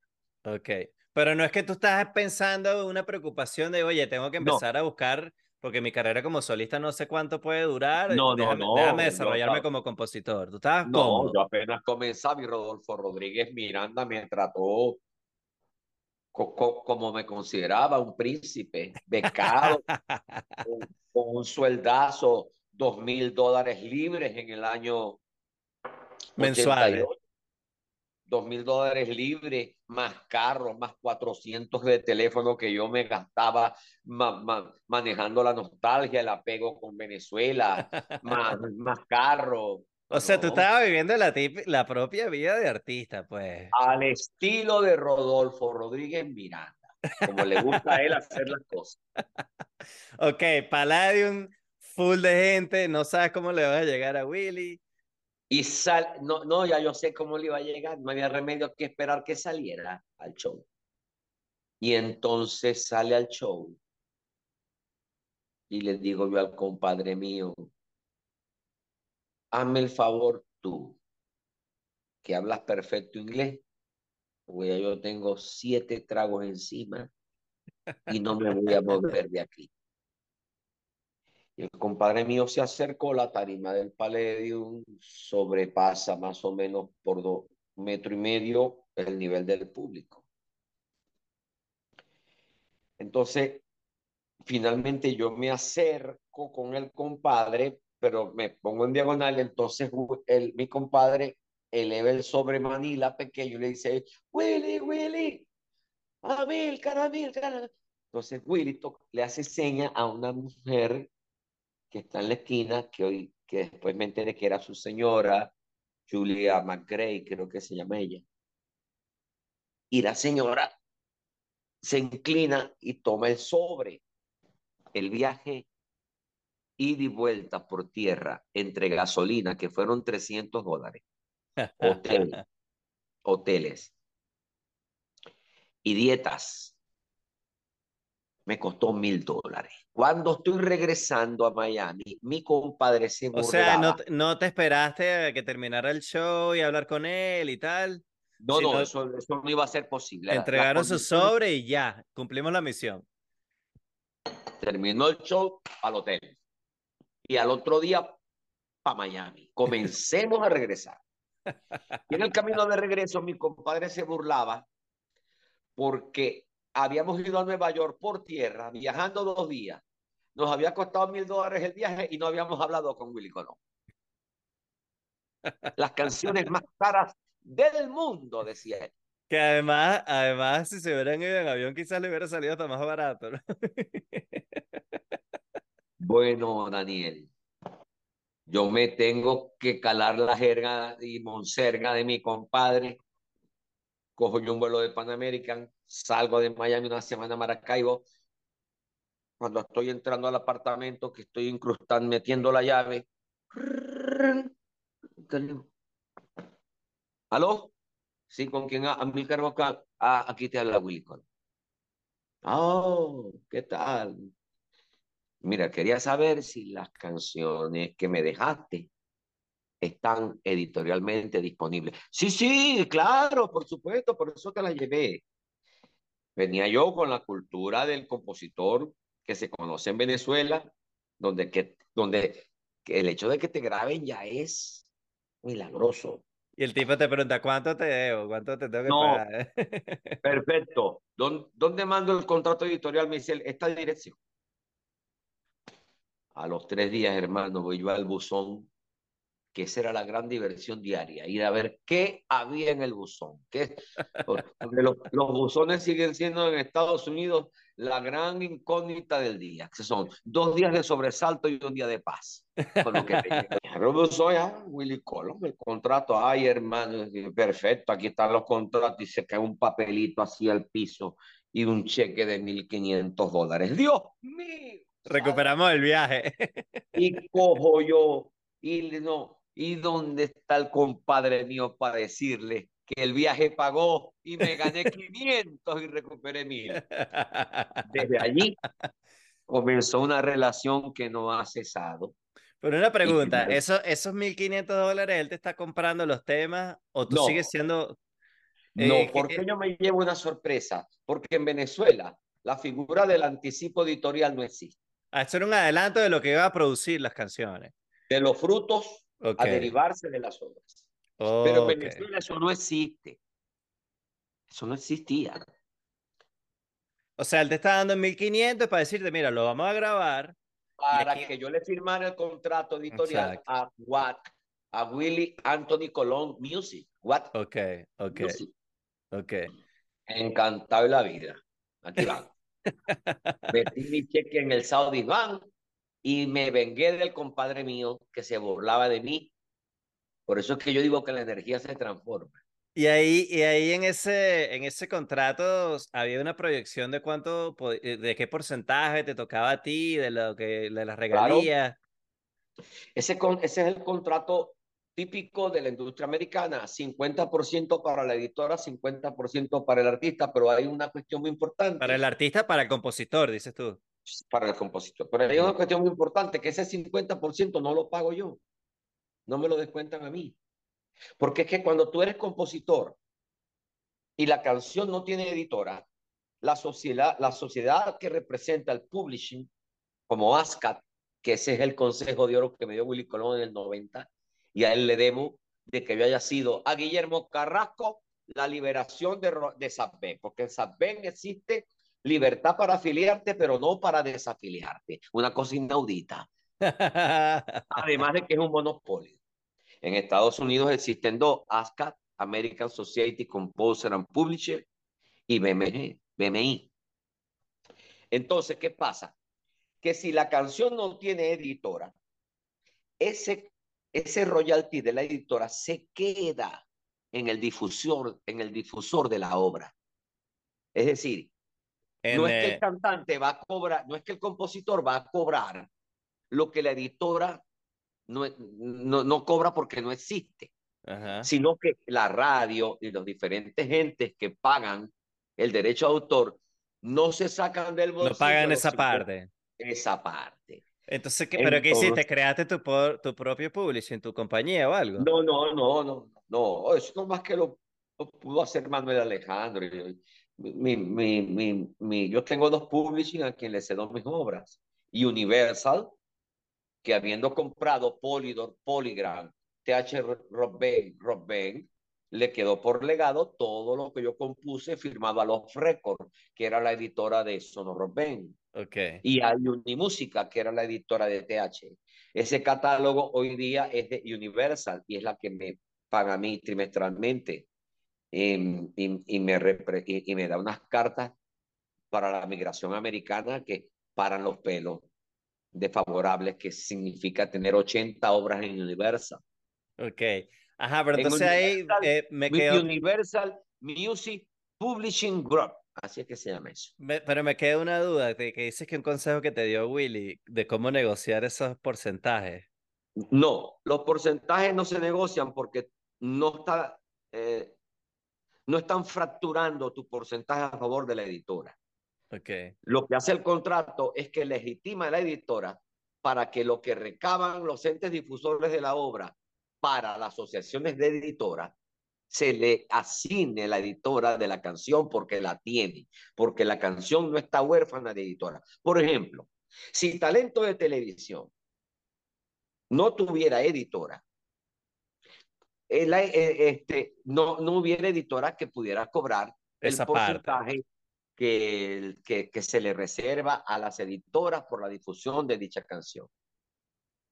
Pero que, como tiene editora, la editora recibe el grueso, se cobra lo de ella y me otorga a mí el 100% que en el contrato es representado en un supuesto 50, pero es el 100, porque yo, el, el, contrato lo que hace es causar el derecho de la editora okay. a que cobre de lo suyo, a que cobre de lo suyo. No es que la editora me cobra a mí la mitad del 50. Lo paga el que está usando la obra. Claro, el que está usando la obra paga un bolívar si existe compositor y editora y un real si solo existe compositor. Ok, ok, ok, ok. Entonces, el contrato de edición le da a la editora el derecho de ser representante del autor, de modificarla. Ahorita me acaba de pagar Willy Colón una suma X porque talento de televisión va a ser usado en una licencia. Ok, para una, película, para algo. O un comercial con un cambio de letra. Ok. Que si lo hacen sin la permisología de la editora me, me hacen millonario. Ok, eh, ¿y, ¿y cuál fue el consejo que dice que te dio Guillermo Carrasco? No, el consejo que me da Willy era que me asociara a ASCA. Yo era miembro de SAPBEN. Okay. Pero en la presidencia de SAPBEN estaba Guillermo Carrasco. Porque de SAPBEN no te puedes ir cuando te da la gana. Si el directorio no aprueba, no aprueba tu voluntad de retirarte, ¿qué te parece? Es un, como una secta que no te puedes salir. No, es como la mafia. Eh, eso es una perversión, es un monopolio. Ah, ella recoge por reciprocidad los derechos de autor de sociedades que representa como la ASCA. Pero ella no remite un dólar afuera de Venezuela porque no hay providencia de Cadivi para ella. Entonces, todo ese dinero que ella recibe por lo que por los autores extranjeros que representan a que representa ASCA y a la vez que por reciprocidad ella representa porque entre ASCA y ella hay un contrato de reciprocidad en virtud de que es la única asociación existente en Venezuela. Ellos no remesan, no pueden remesar, no hay providencia cambiaria para eso. Tienen 23 años sin expatriar un dólar. Y entonces que Guillermo siendo el presidente te dio la libertad. Guillermo, Guillermo siendo presidente vio mi carta y con mucho gusto me firmó lo que llaman el release. Ok, un tipazo Guillermo Carrasco. Me, me firmó la libertad, pues, como se le dice, la libertad de la esclavitud. me, me devolvieron la esclavitud. Y entonces yo firmé mi membresía con ASCA en la que ya tengo 33 años. Okay, y, y en la que me ha ido muy bien porque es una sociedad absolutamente transparente, tecnologizada. Si Eficiente, ¿no? Eficiente, eh, moderna. O sea, que esto es una cosa diferente a la editora, porque la editora, ASCA re, re, recaba es el derecho de ejecución de la obra del autor. Cada vez que se usa cada vez que en radio, televisión, en donde sea. Ajá, correcto. Ok. ¿Y te acuerdas, esos tres, primero esos tres temas, cuáles son? Esos primeros tres temas que le diste a Willy. Son de 1900, del álbum, del primer disco de Willy con Sony, American Color, título que le da una de mis canciones llamada Color Americano, arreglada por Marty Scheller. Le di Estoy por ti rezando y le di un tercer tema llamado Vida Nocturna. Búscalos en YouTube. Y entonces ahí nació la relación entre el compositor y, y el cantante, que es Colón. Que de esa época es que viene el fax que yo vi, donde él te está diciendo, mira, quiero usar estas tres canciones, eres un duro, que él te pone ahí, eres un tigre. Sí. Así dicen los dominicanos, eres un tigre. este, eh, sí, por esa época. Eso no tiene nada que ver luego con el sonido que yo hago en el 91. Ya estamos, estamos hablando de las canciones del, del 89, 90 que le doy. Ya en el 91 se planteó grabar con la misma dotación atendiendo a la potencial asociación entre nosotros. O sea, esa, esa idea de juntarse ustedes dos ya como artistas viene después de que él dice, oye, me gustan estas composiciones, las voy a usar, quiero, quiero que nos juntemos más adelante, quiero que tú seas el cantante de la banda. Sí, bueno, el co-cantante, porque ya, ya él cantaba. Y, o su producido permanente, una especie de sucursal, como, como fuere. Pero se produjo e, ese paso ingenuo y imprudente que dio al traste con ese proyecto, porque una de las cosas que no se le puede criticar a un productor continuo es su celo. Esto no, el, mundo latino es igualito aunque hablen inglés. Entonces, se suponía que el material exclusivo que solamente él conocía ya lo tenía, su, ya lo estaba manoseando otra persona y sin ningún tipo de, como de, de, acto estridente, violento, simplemente eso se enfrió, pero yo comen, comenzaron las cosas de igual manera a drenar y es cuando yo lo invito a que grabe a dúo en mi disco en el 92 Los Olores del Amor. ¿Y ese tema quién lo produjo? ¿Eso lo grabaste en, en Puerto Rico? ¿Ese es el disco que estabas esperando por hacer cuando estabas en Miami? No, hago el disco en Miami en el 89. Y, y el disco no, no, fue atendida mi sugerencia de que saliera con la era de la sinceridad, un título que es un hit en Sudamérica, en Panamá, en, la Sudamérica Caribe, Ecuador, Panamá, Perú y, y Colombia. Salen con una historia de, de despecho llamada Dile a él. Y en Caracas no, no caminó. No caminó la promoción por A, por B o por C, no caminó. Yo siempre dejando manos a la izquierda eso. Entonces el disco se fue a pique. Yo tampoco hice un, un ensayo, un intento por un segundo sencillo. Ajá, pero ya va. Eh, estás, estás, ya él está grabando esos temas que compusiste tú empieza a darse la idea de hacer algo juntos. Eh, el, el, yo le llevo las canciones mías en el 89, pero yo hago un disco en Puerto Rico en el 89. Que es en el que él grabó Dolores del Amor. No, eso es 92. Ok, ok, ok, ok. Yo busco la cotización para que TH Robben me haga el disco con Colón. Colón, a través de su abogado Norman Stallman, cotiza el disco en 30 mil dólares, año 88, 89. Ok. No, no hablamos del 91, donde estábamos casi a punto de asociarnos, eso es otra cosa. Pero me dice el gerente de la disquera que si él invertía esa plata en el disco, se iba a perder, porque lo que no manejaba promocionalmente, lo que no producía musicalmente, el gerente de Puerto Rico se quedaba en la maleta de su vehículo porque el gerente de Puerto Rico también era el gerente de promoción. Y, entonces no podía complacerme con el disco de Colón porque yo sentía que mis composiciones ameritaban ese productor. O sea, tú querías, tú estabas de, de ese momento buscando que Willy fuera el productor de tu disco. Sí, exactamente. Ok, ok. Ya que... Consciente del tipo de arreglo, del tipo de productor, de, de, la capacidad interpretativa de él para el tipo de compositor que yo soy. Y que el tiempo demostró que ha funcionado entre ambos. Entonces, yo me dejo hacer el disco en Puerto Rico en el año 88.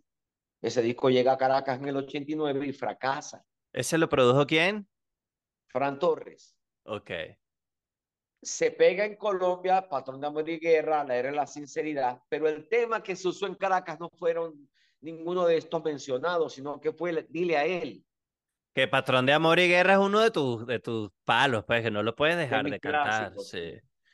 Entonces, con la carabina al hombro, como decía un narrador de béisbol, yo con mi bate me peleo con la disquera, jamás en tribunales porque yo sí comprendía la fuerza de las estructuras para no ser tan ingenuo de, de mandar a mi disquera en unos tribunales como, como podía yo con, con mi disquera Se necesitaba mucho logro partir el contrato, logro partir el contrato. se me asignan unos territorios, yo le cedo a Colombia, eh, por, eh, Colombia, a, la disquera le cedo Colombia y no sé qué otro territorio. Y cuando yo tengo esa libertad, entonces yo me meto la mano en el bolsillo, produzco mi propio disco del 91, que fue porque Amor con Dolor me paga, bajo la premisa y el Consejo de Colón que lo grabara con dos trombones y un tenor, tres trombones y un tenor. Ok. Para, para trabajar con la misma sonoridad. Pero cometo el error, extraviándose Colón en el tiempo, de apresurarme y de haber creído que mi material iba a ser objeto de evaluación por Real Mercado. Esa. Y entonces no se dio ni lo uno ni lo otro, porque con, con eh, estropeé O sea, tú, tú, tú, sin saber que Willy estaba peleado con Ralph Mercado, trataste de hacer el link con Ralph y eso hizo que se cayera todo. Claro. Porque, además no se dio lo de Ralph y no se dio lo de Willy. Claro, a Willy le pareció un fucking mistake. Esas fueron las dos palabras que, que me dijo, fucking mistake. Pero no quedaron peleados ni nada, siguieron. No, no. Tanto es así que al siguiente año yo lo invito, le mando un par de canciones invitándolo a un, a un featuring, es que se dice ahora. un featuring, featuring, sí. Una colaboración. Y él elige para participar los Olores del Amor. Okay. E hizo un vuelo de California a Puerto Rico de 14 horas. Para grabar en el estudio de Cuco Peña, ¿cierto? Se bajó, del, se bajó del avión, se dio un baño, lo esperé en el estudio y me tocó a mí dirigir la grabación en cuanto a las observaciones de dicción, que canta muy bien, y me ha regalado Willy Colón una de sus mejores interpretaciones vocales, para que lo sepa. ¿Y ese, el productor de en ese momento, quién era del disco? Él y yo. Ah, él produjo el, disco. El productor, este servidor. Ok, ok. Como productor Willy Colón. Ok, porque justamente, tío, es eso que estábamos hablando de tus etapas de, de tu sonido. Al, eh, al, principio hay un sonido que se parece un poco a Waco y, y, suena mucho a Venezuela. Y después tú tienes un sonido que se parece bastante a Willy. Ahora me estás aclarando que, eso era pensado ustedes iban a terminar uniéndose y estaban preparando. no, y, y, y, pero después. Pero ese tema, ¿por qué? Ese tema que se llama ¿por qué? A mí me, a mí me parece que es como la, cuando termina de cuajar tu sonido como solista. No sé si tú lo ves así. Ahí, tú oyes ese tema, a pesar de que se pueden escuchar influencias, ese es como un, ya un sonido de Amilcar Boscan. Sí, claro. Déjame decirte lo siguiente. Yo me confieso, así como me gustan los libros que yo considero de buenos autores, este, el abanico de la salsa eh, tiene muchas cosas bien hechas, ofrece muchas alternativas, porque primero es, está constituida por una variopinta gama de tendencias, la tendencia erótica, la tendencia romántica, la salsa baúl, la tendencia tradicionalista, eh, cubanoide o matancera, con el sonido, por ejemplo, que Pacheco hacía para sus producidos, inspirados en la sonora matancera o en la cubanía. Pero Colón era el Golden Boy, fue el Golden Boy de la Fania y lo que hizo verdaderamente millonario a Masucci fueron las obras de Colón con Héctor, las suyas propias, las que le grabó a Blade. Y, la, y cuando produjo a Celia y a Ismael Miranda, este, los, mm, los catapultó en cuanto al caché. A Celia la vistió de gala como usted abusó. Claro. Porque a mí la Celia que me cautivó a mis 17 años no fue la de sopita en botella. A mí me cautivó, usted abusó. Claro, claro. A mí lo que me cautivó de, mi, de Ismael Miranda no fue Señor Sereno ni María Luisa. A mí me cautivó doble energía con no me digan que es muy tarde ya. Claro. Y a mí, para mí, el LP más hermoso en la historia del género que reúne sabor, cadencia, glamour, es Fantasmas. Claro, es un temazo. Es un discazo, perdón. Constituido por lo que será mi sueño, sueño de papelote, Volar a Puerto Rico, Amor Verdadero, Toma mis manos. Toma mis manos es un tema. Ese tema se lo sacó Willy Colón a su hermana, a su hermana que murió en, en un trance. Eh, no recuerdo el nombre de su hermana, pero él me confesó que se lo inspiró. ¿Y qué manera artística de componerle un tema a un ser querido? Que, que, que además tiene ese... Se llamaba Cintia, Cintia Colón. Que tiene ese, lo que llaman un plot twist, porque al principio parece una canción como de amor. Sí. Y termina, bueno, bueno, se puede decir, también, en realidad está hablando de la muerte. Como hay que reconocerle a Siembra ser el EP más vendido en la historia del género, hay que reconocerle a Fantasmas, que es un LP muy bien vendido, pero este y oh sorpresa de este maracuchito, hay que reconocerle a Talento de Televisión, que es la canción más escuchada en el mundo de la salsa. 200 millones de reproducciones que tenía por ahí, ¿no? ya la pasó que la historia mía con Colón me salpica muy de cerca y me enorgullece porque no estamos hablando de cualquier productor, sino que estamos hablando del hombre que estuvo detrás del talento de la BOE, de Blades, del propio cantautor que es el compositor, productor, AR, arreglista. Porque los arreglos de Colón para el cantante periódico de ayer son para el pelo. Claro, Sí, sí, sí, sí. Pero fíjate que yo sin saber eso que tú me estás contando de, de ese plan que tenían ustedes de unirse y que los sonidos se parecían, mira las anotaciones que yo tenía aquí para, para la conversación. Este, por ejemplo, Melancolía del Domingo pudiera ser fácil un tema de un disco de Willy Colón. Correcto. Es un tema tuyo, pero que tiene ese sonido de, de Willy Colón. Este, cuando te marchaste, que tiene esa nota brasilera, que también era una nota en la que estaba Willy. Este, tiene los trombones, tiene los violines por ahí. Este, el sonido del bajo, la manera como está tocado el bajo, suena a, Willy Colón. Este, sin perder tu esencia, porque no, no es que es una copia. Eh, ahí se escucha la, la. En la parte vocal es Amilcar Boscán. Pero si tú le, sacas al cantante y le pones a Willy, puede ser un disco de Willy fácilmente, o puede ser unas canciones de Willy. Y yo no sabía todo eso que tú, que tú me estás contando, porque ese tema, por ejemplo, que suena así brasileroso, que se llama Cuando te marchaste, yo no sé si ese tema tuvo mucha repercusión, pero, pero a mí me encanta. Sí, este, fue, fue grabado bajo el patrón de cómo estructuraba Colón eh, Recuerda que en el disco de Siembra creo que hay algo llamado Dime. Sí, dime. Dime cómo me arranco del alma esta pena de amor. Bueno. Eh, a mí me suena más, hay un tema de Willy solista que mm, creo que se llama eh, No es mi sueño. Yo quiero esconderme Ese. bajo de tu va, en esa, va en esa nota, que es ese tema brasilero ahí, tú, tú un echado para atrás. Pero definitivamente estamos impregnados, eso es inevitable, de una influencia en el background. Ahora, importante es no cantar como Willy Colón. Exactamente. Pero si hay algo que yo tengo que reconocer, es que em, el background de Willy Colón para mí es el background más glamoroso y hermoso del género.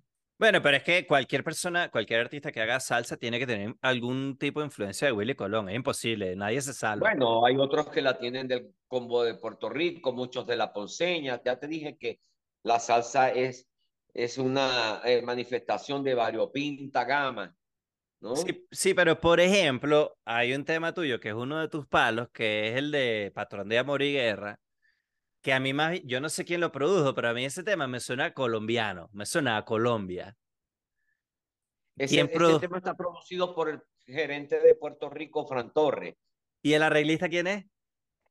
Creo que es puertorriqueño también. Ah, yo no sé por qué, a mí me suena, no sé si fue hecho pensando en Colombia, este, en el mercado colombiano, pero yo no sé por qué a mí me suena como a, un sonido medio colombiano, el arreglo. Los puertorriqueños no hacen eso, no hacen salsa pensando en Colombia. no, no, ellos no. ellos mm, consideran, se consideran vernáculos y más bien que imponen la cultura de su sonido en el mundo. Ese tema es muy puertorriqueño. Oh, bueno. En algo me... yo no soy músico. Pero, pero, pero encanta en Colombia. Es de los infaltables. Bueno, quizás entonces yo estoy haciendo el análisis al revés. Ese tipo de arreglo puertorriqueño es el que le da origen a ese sonido colombiano que después mutó. Quizás la cosa es al revés como, que como yo la estoy viendo, ¿no? Sí. El sonido de la salsa colombiana ya está muy definido entre Nietzsche, Guayacán y Willy García. Claro. Bueno, para ahí estuvo Albóndiga también, mucho tiempo ya con el Nietzsche. Álvaro Cabarcas, pero Albóndiga es nuestro, es venezolano y no sé si hace vida en Colombia, ¿no? Él, él estuvo con el Nietzsche mucho tiempo, ¿no? Ah, con el Nietzsche, sí, pero todo sí, puede ser. Este, que era, estamos hablando de Albóndiga, monje de la dimensión latina. Este, pero hay unas, hay una salsa que tú la escuchas y el arreglo suena a Colombia, pues ese, esa salsa así como tipo Guayacán, tipo Nietzsche, tipo, que no es lo mismo Guayacán y Nietzsche, pero hay un sonido que yo no lo, yo porque no soy músico no lo sé describir, pero lo sé identificar. Esto me suena a Colombia, pues, o esto me suena a Puerto Rico, o esto me suena a Nueva York, o esto me suena a Caracas. O sea, no es lo mismo escuchar un, al grupo Mango o a la Dimensión Latina que escuchar al grupo Nietzsche, o escuchar a Guayacán, o escuchar al Gran Combo. O sea, es como, uno va como aprendiendo a, a, dentro del mismo género a, a identificar los matices, ¿no? Sí, señor, matices. Has usado la palabra perfecta, matiz. bueno, imagínate tú, yo que soy un fan de la música, que me lo diga el señor Amílcar Boscán, me enorgullece. Mira, pues. porque todos los ritmos están inventados. Lo que pasa es que existe la mala praxis de identificar los matices como un ritmo. Pero no, los matices son color. Los ritmos están hechos desde que el hombre inventó la música. No hay ritmos propios lo que son matices. Un poquito más de bluchón, un poquito más de carmín, de lápiz labial aquí, etcétera, un poquito para la ceja. Entonces, la gente que no tiene por qué ser experta en música mm, tiende a calificar los matices de ritmo, pero los ritmos están inventados. Claro. Eh, y Willy, ah, tú no eres el único artista venezolano con, con, con el que él, eh, él hizo un disco de Soledad Bravo también que fue un palo, él produjo ese disco, ¿no? Bueno, yo jamás he dicho eso, yo fui un prendado de ese disco. No, yo no, estoy, yo no estoy diciendo que tú seas el único, estoy aquí pensando que él siempre tuvo una conexión con Venezuela, no sé si él vivió un tiempo en Caracas. Ese, ese disco de Soledad Bravo con Willy Colón se le debe al, a uno de los disqueros de vieja escuela, como fue el señor Ricken, dueño de la TH en Los Ruices, en Caracas, de la Top Hits. Eh, y de ese disco Soledad lo pegó casi todo. Eh, Willy, que había vivido en Brasil, se trajo mucho material de Brasil, entre ellas eh, Desangrado son corazón, no sé si es cubano, pero de, de Silvio, pero de, esa negreta dice, déjala bailar en paz. ese es un tema originalmente brasilero, ¿no? Sí, exactamente. Y ese disco nos a mí me cautivó, pero al año siguiente Soledad no repitió la fórmula, sino que apareció con eh, tus ojos, con, con, su, con, su crossover allí, lo hizo muy bien Soledad, sus pregones, su afinación. A mí me hubiese gustado que Soledad hubiera repetido al siguiente lanzamiento esa fórmula, pero bueno. Eh, que eran puros músicos venezolanos, ¿no? El, el, era, el productor era Willy, pero creo que los músicos eran casi todos venezolanos. No, no grabaron ese disco. No sé si ahí está Nene Quintero en la percusión. Y... Ah, bueno, no, no lo sé. Yo, yo, yo creo que Soledad grabó fuera de Venezuela. ¿O sí? Sí. Ah, entonces yo estoy equivocado. Este, chamo, hemos hablado bastante. ¿Te puedo decir chamo, no? Sí, claro. Todavía, todavía no he envejecido yo a los 63 años. Mira, hemos hablado más o menos de, de casi todo, ¿no? Eh, veo que tu, tu, mercado ahorita donde tú más, más, donde tú más te presentas es en Colombia, ¿no? Si no me equivoco. Y creo que haces bastante show en Panamá y en Canadá te he visto bastante también. Voy a ir a Canadá el 22 de septiembre. Voy a estar en, en Toronto y en Montreal el 23. ¿Y eso es porque hay una comunidad colombiana ya importante? Hay una la comunidad hispana, fundamentalmente colombiana. Llegué de España en abril de este año. Hicimos Barcelona, Madrid, eh, Lanzarote, Valencia. Y este viernes, este viernes estoy en, en una fiesta roja en la capital mundial del género, Cali. Ya está agotada la boletería. Hoy me llegó el, el hermoso post que subimos a mis redes, que ayuda mucho a la hora de pedirle a la UCIS aquí en América la, la renovación de la visa. ¿A tu no eres residente? No, no, no, no, todavía no. Eh, entonces, eh, hoy subimos el, el póster afiche, ahora se le dice flyer. El flyer. Yo comencé, yo comencé diciéndole afiche en los 80. Bueno, en realidad, en realidad la traducción de flyer es panfleto, es el que se entrega para, en que tú entregabas en la calle, ese es el flyer. Bueno, y, y regreso de Canadá el 24 de septiembre y me voy a Colombia, a Medellín el 14 y estaré en, en un municipio aledaño a Cali llamado Candelaria el 21 y estaré luego en otra en una discoteca de Menga, Valle del Cauca llamada Tibiritábara, hermosa hermosa. ¿Y tú, tú me preparo para un Amílcar sinfónico, medio sinfónico, ¿no? No con 150 músicos, pero sí con una cámara de cuerdas de unos 16. Ok. ¿Y tú hoy en día vives más de tus shows, de tu carrera como solista o de tu o del Amílcar compositor? Eh, es que el solista produce más rápido. Oh, Claro, el, el de compositor es como acumulativo, ¿no? Se va... pero, el solista se, pero el solista fallece, el compositor es eterno, porque las obras quedan y siguen produciendo per secum seculorum vital, es decir, más allá de la vida de su autor. Claro, lo hereda tu familia, tu... Sí, y, y pero el, el ritmo de presentaciones Acuérdate que todo es micro, o sea, en plataformas y redes digitales que difunden tu música, o sea, esos son micros de centavos. Claro, pero claro, pero oye, por ejemplo, un tema como hay, hay compositores que creo que viven toda su vida de un solo de una sola canción, o sea, ¿cuántos compositores no, no quisieran haber, haber compuesto talento de televisión? Ah, en eso andamos, tratando de que eso sea así. O sea que la platica que cae por compositor no es tanto como me imaginaba, vive más de lo de, no, de, presentarte. Cae, esa va el Fargo, la otra va Banco of America. ¿Y tú te acuerdas de ese cheque de 1500 que te mandó Willy por esos primeros tres temas? ¿Cuánto cayó de vuelta? ¿Cuánto produjeron esos tres temas? No, Talento de Televisión ha producido no menos de 100 mil dólares. En el transcurso de, de 20 años. Eh, ah, pero eh, comienza a producir más ahora que se viralizó.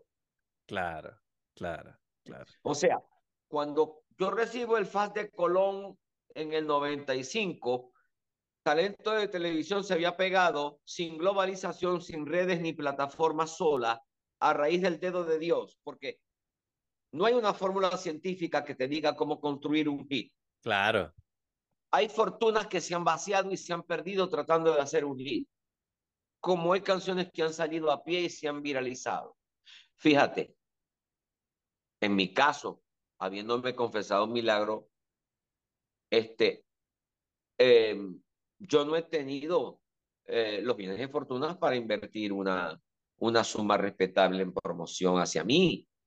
Ha sido la gracia del Santísimo. Ahora bien, yo soy un éxito muy modesto universalmente. Primero, la salsa es un nicho reducido. Claro.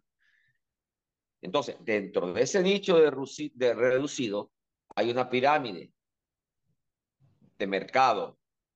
Los, los, más, los que cobran más, los que cobran regular, los que cobran modestamente, los que hace, cobran con karaoke, los que cantan con pista, hasta llegar al fondo, al subsuelo, que son los que tienen intenciones.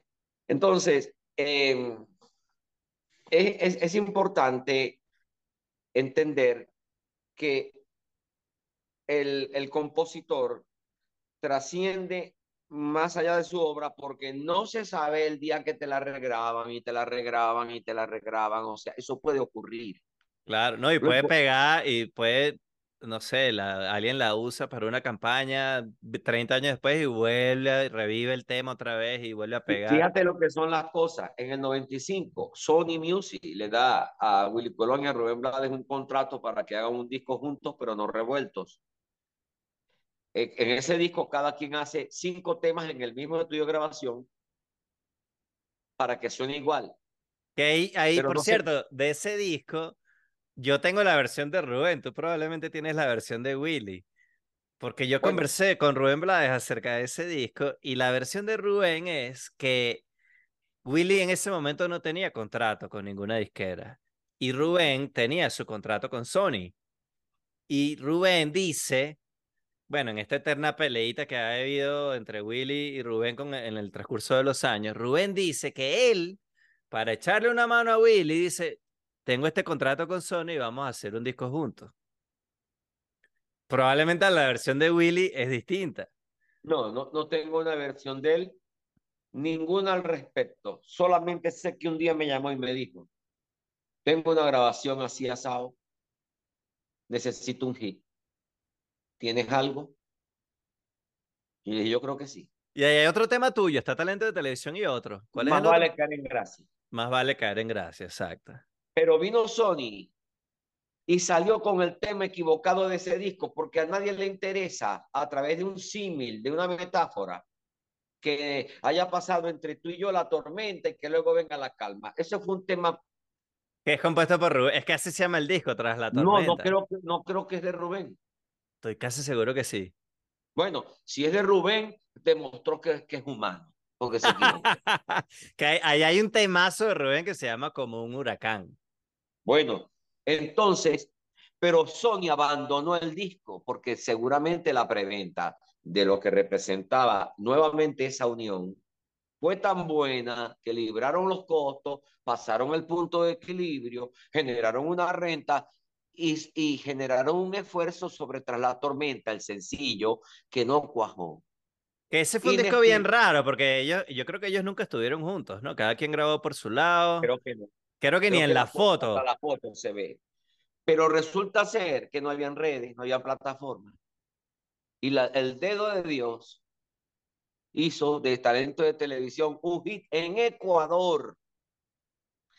Que tú tienes copia de ese fax. Claro, aquí lo tengo. Ese hit en Ecuador se transmitió a pie, se fue para Colombia. Y se llenó el camping de Bogotá para ver ese hit.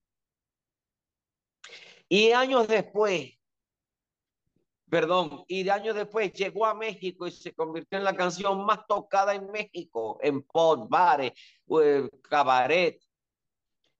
Mira, voy a leer, voy a leer el, el fax que te mandó Willy en ese momento, este, que era como se comunicaba en aquella época. Dice, Amilcar, tiene todo un encabezado con el logo oficial de Willy Colón y tal.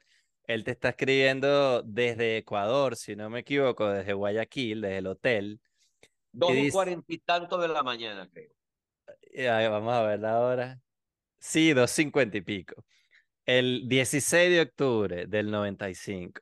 Y dice, Amilcar, no sé si te has enterado, pero Talento de TV está acabando en Colombia y Ecuador. Eres un fucking genio. Ya no es un fucking mistake. Eh, eres un fucking genio. Estoy en Guayaquil. Ahora preparándome para salir a Nueva York por la semana. Le entrego el nuevo LP que se titula Y vuelve otra vez, que es su disco como solista, a Fonovía esta semana.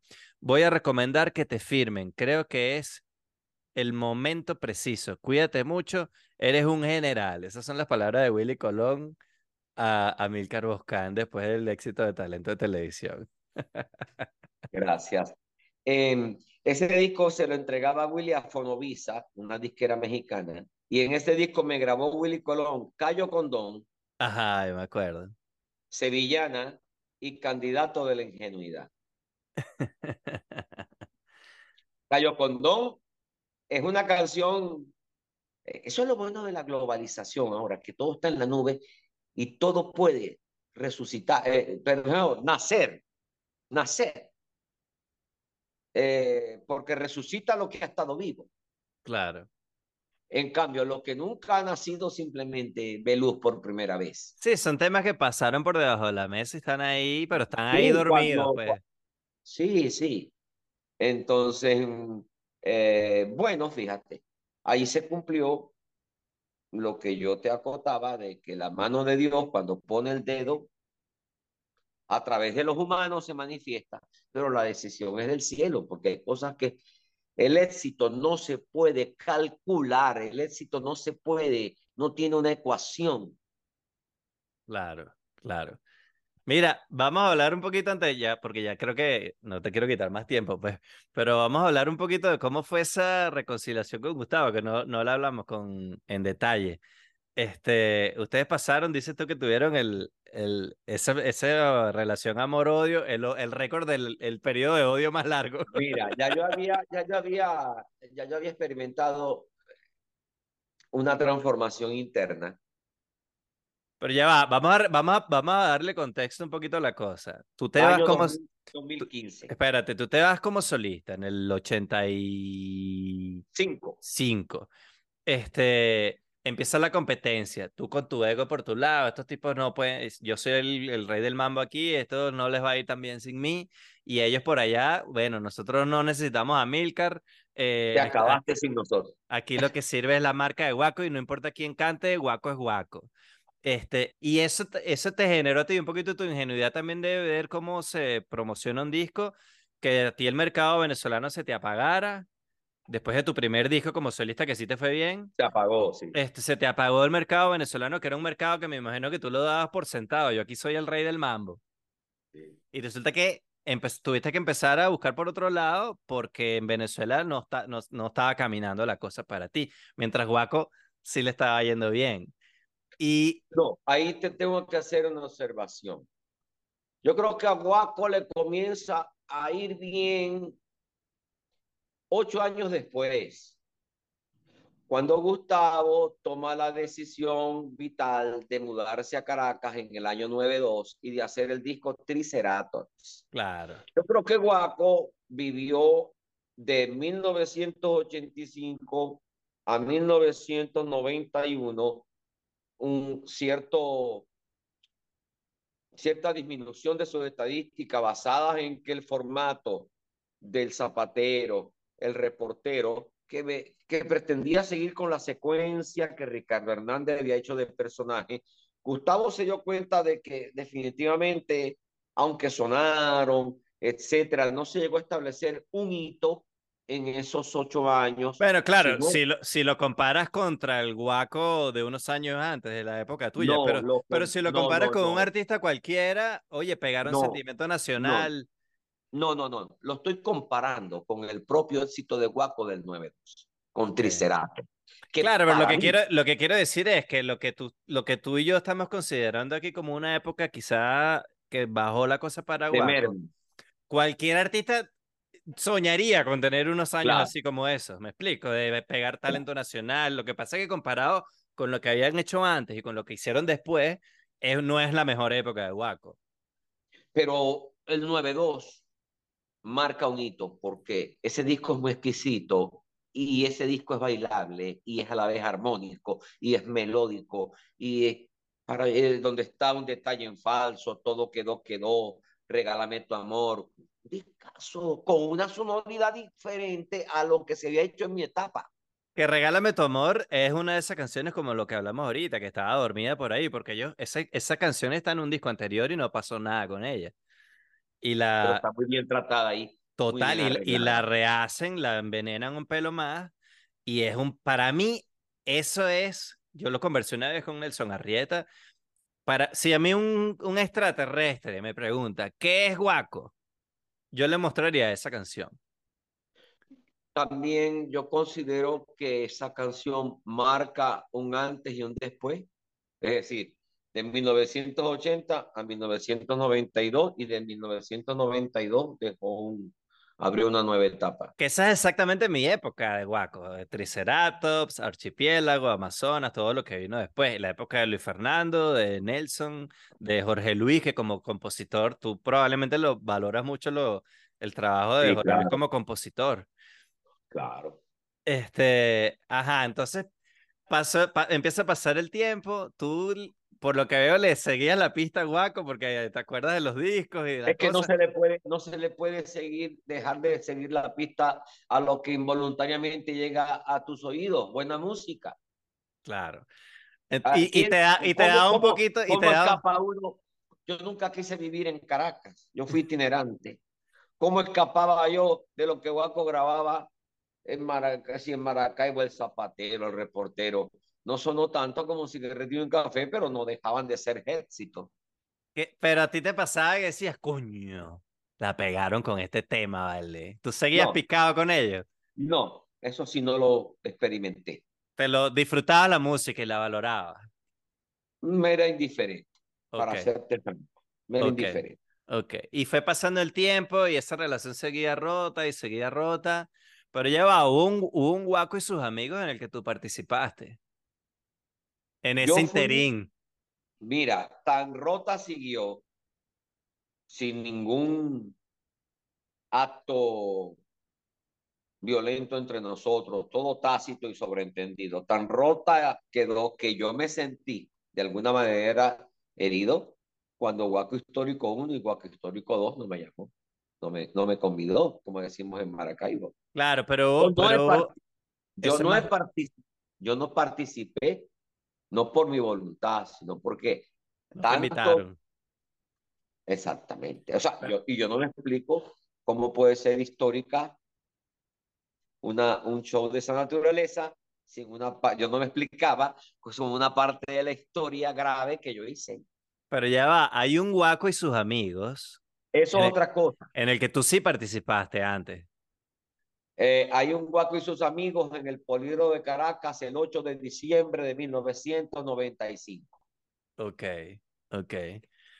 Este, ¿y cómo fue ese, ese encuentro? ¿Cómo se dio?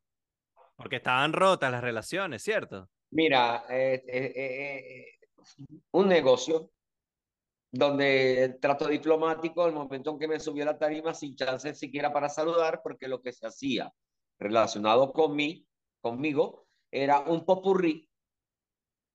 Donde ese no está en YouTube, ese está en YouTube. Un popurrí donde no había, no había tiempo de decir buenas noches, Venezuela. Salía Sentimiento Nacional y entraba yo a los pregones del pastelero, a los pregones del cepillado y a los pregones. Luego, que en el 2015 se repara la fractura emocional. Ya, pero ya va, no te me, no te me adelantes tanto, Amilcar.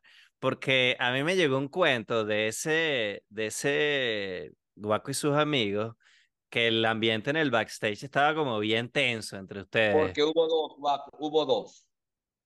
Hubo un Guaco y sus amigos en el 91 producido por el hermano de Abraham Pulido, César Pulido, manager de Franco de Vita.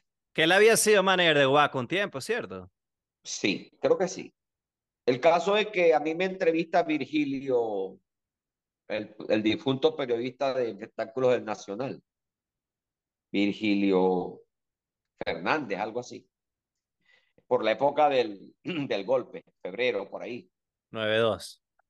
Y yo produje unas declaraciones muy irónicas en el Nacional. Estaba yo pegado con por qué.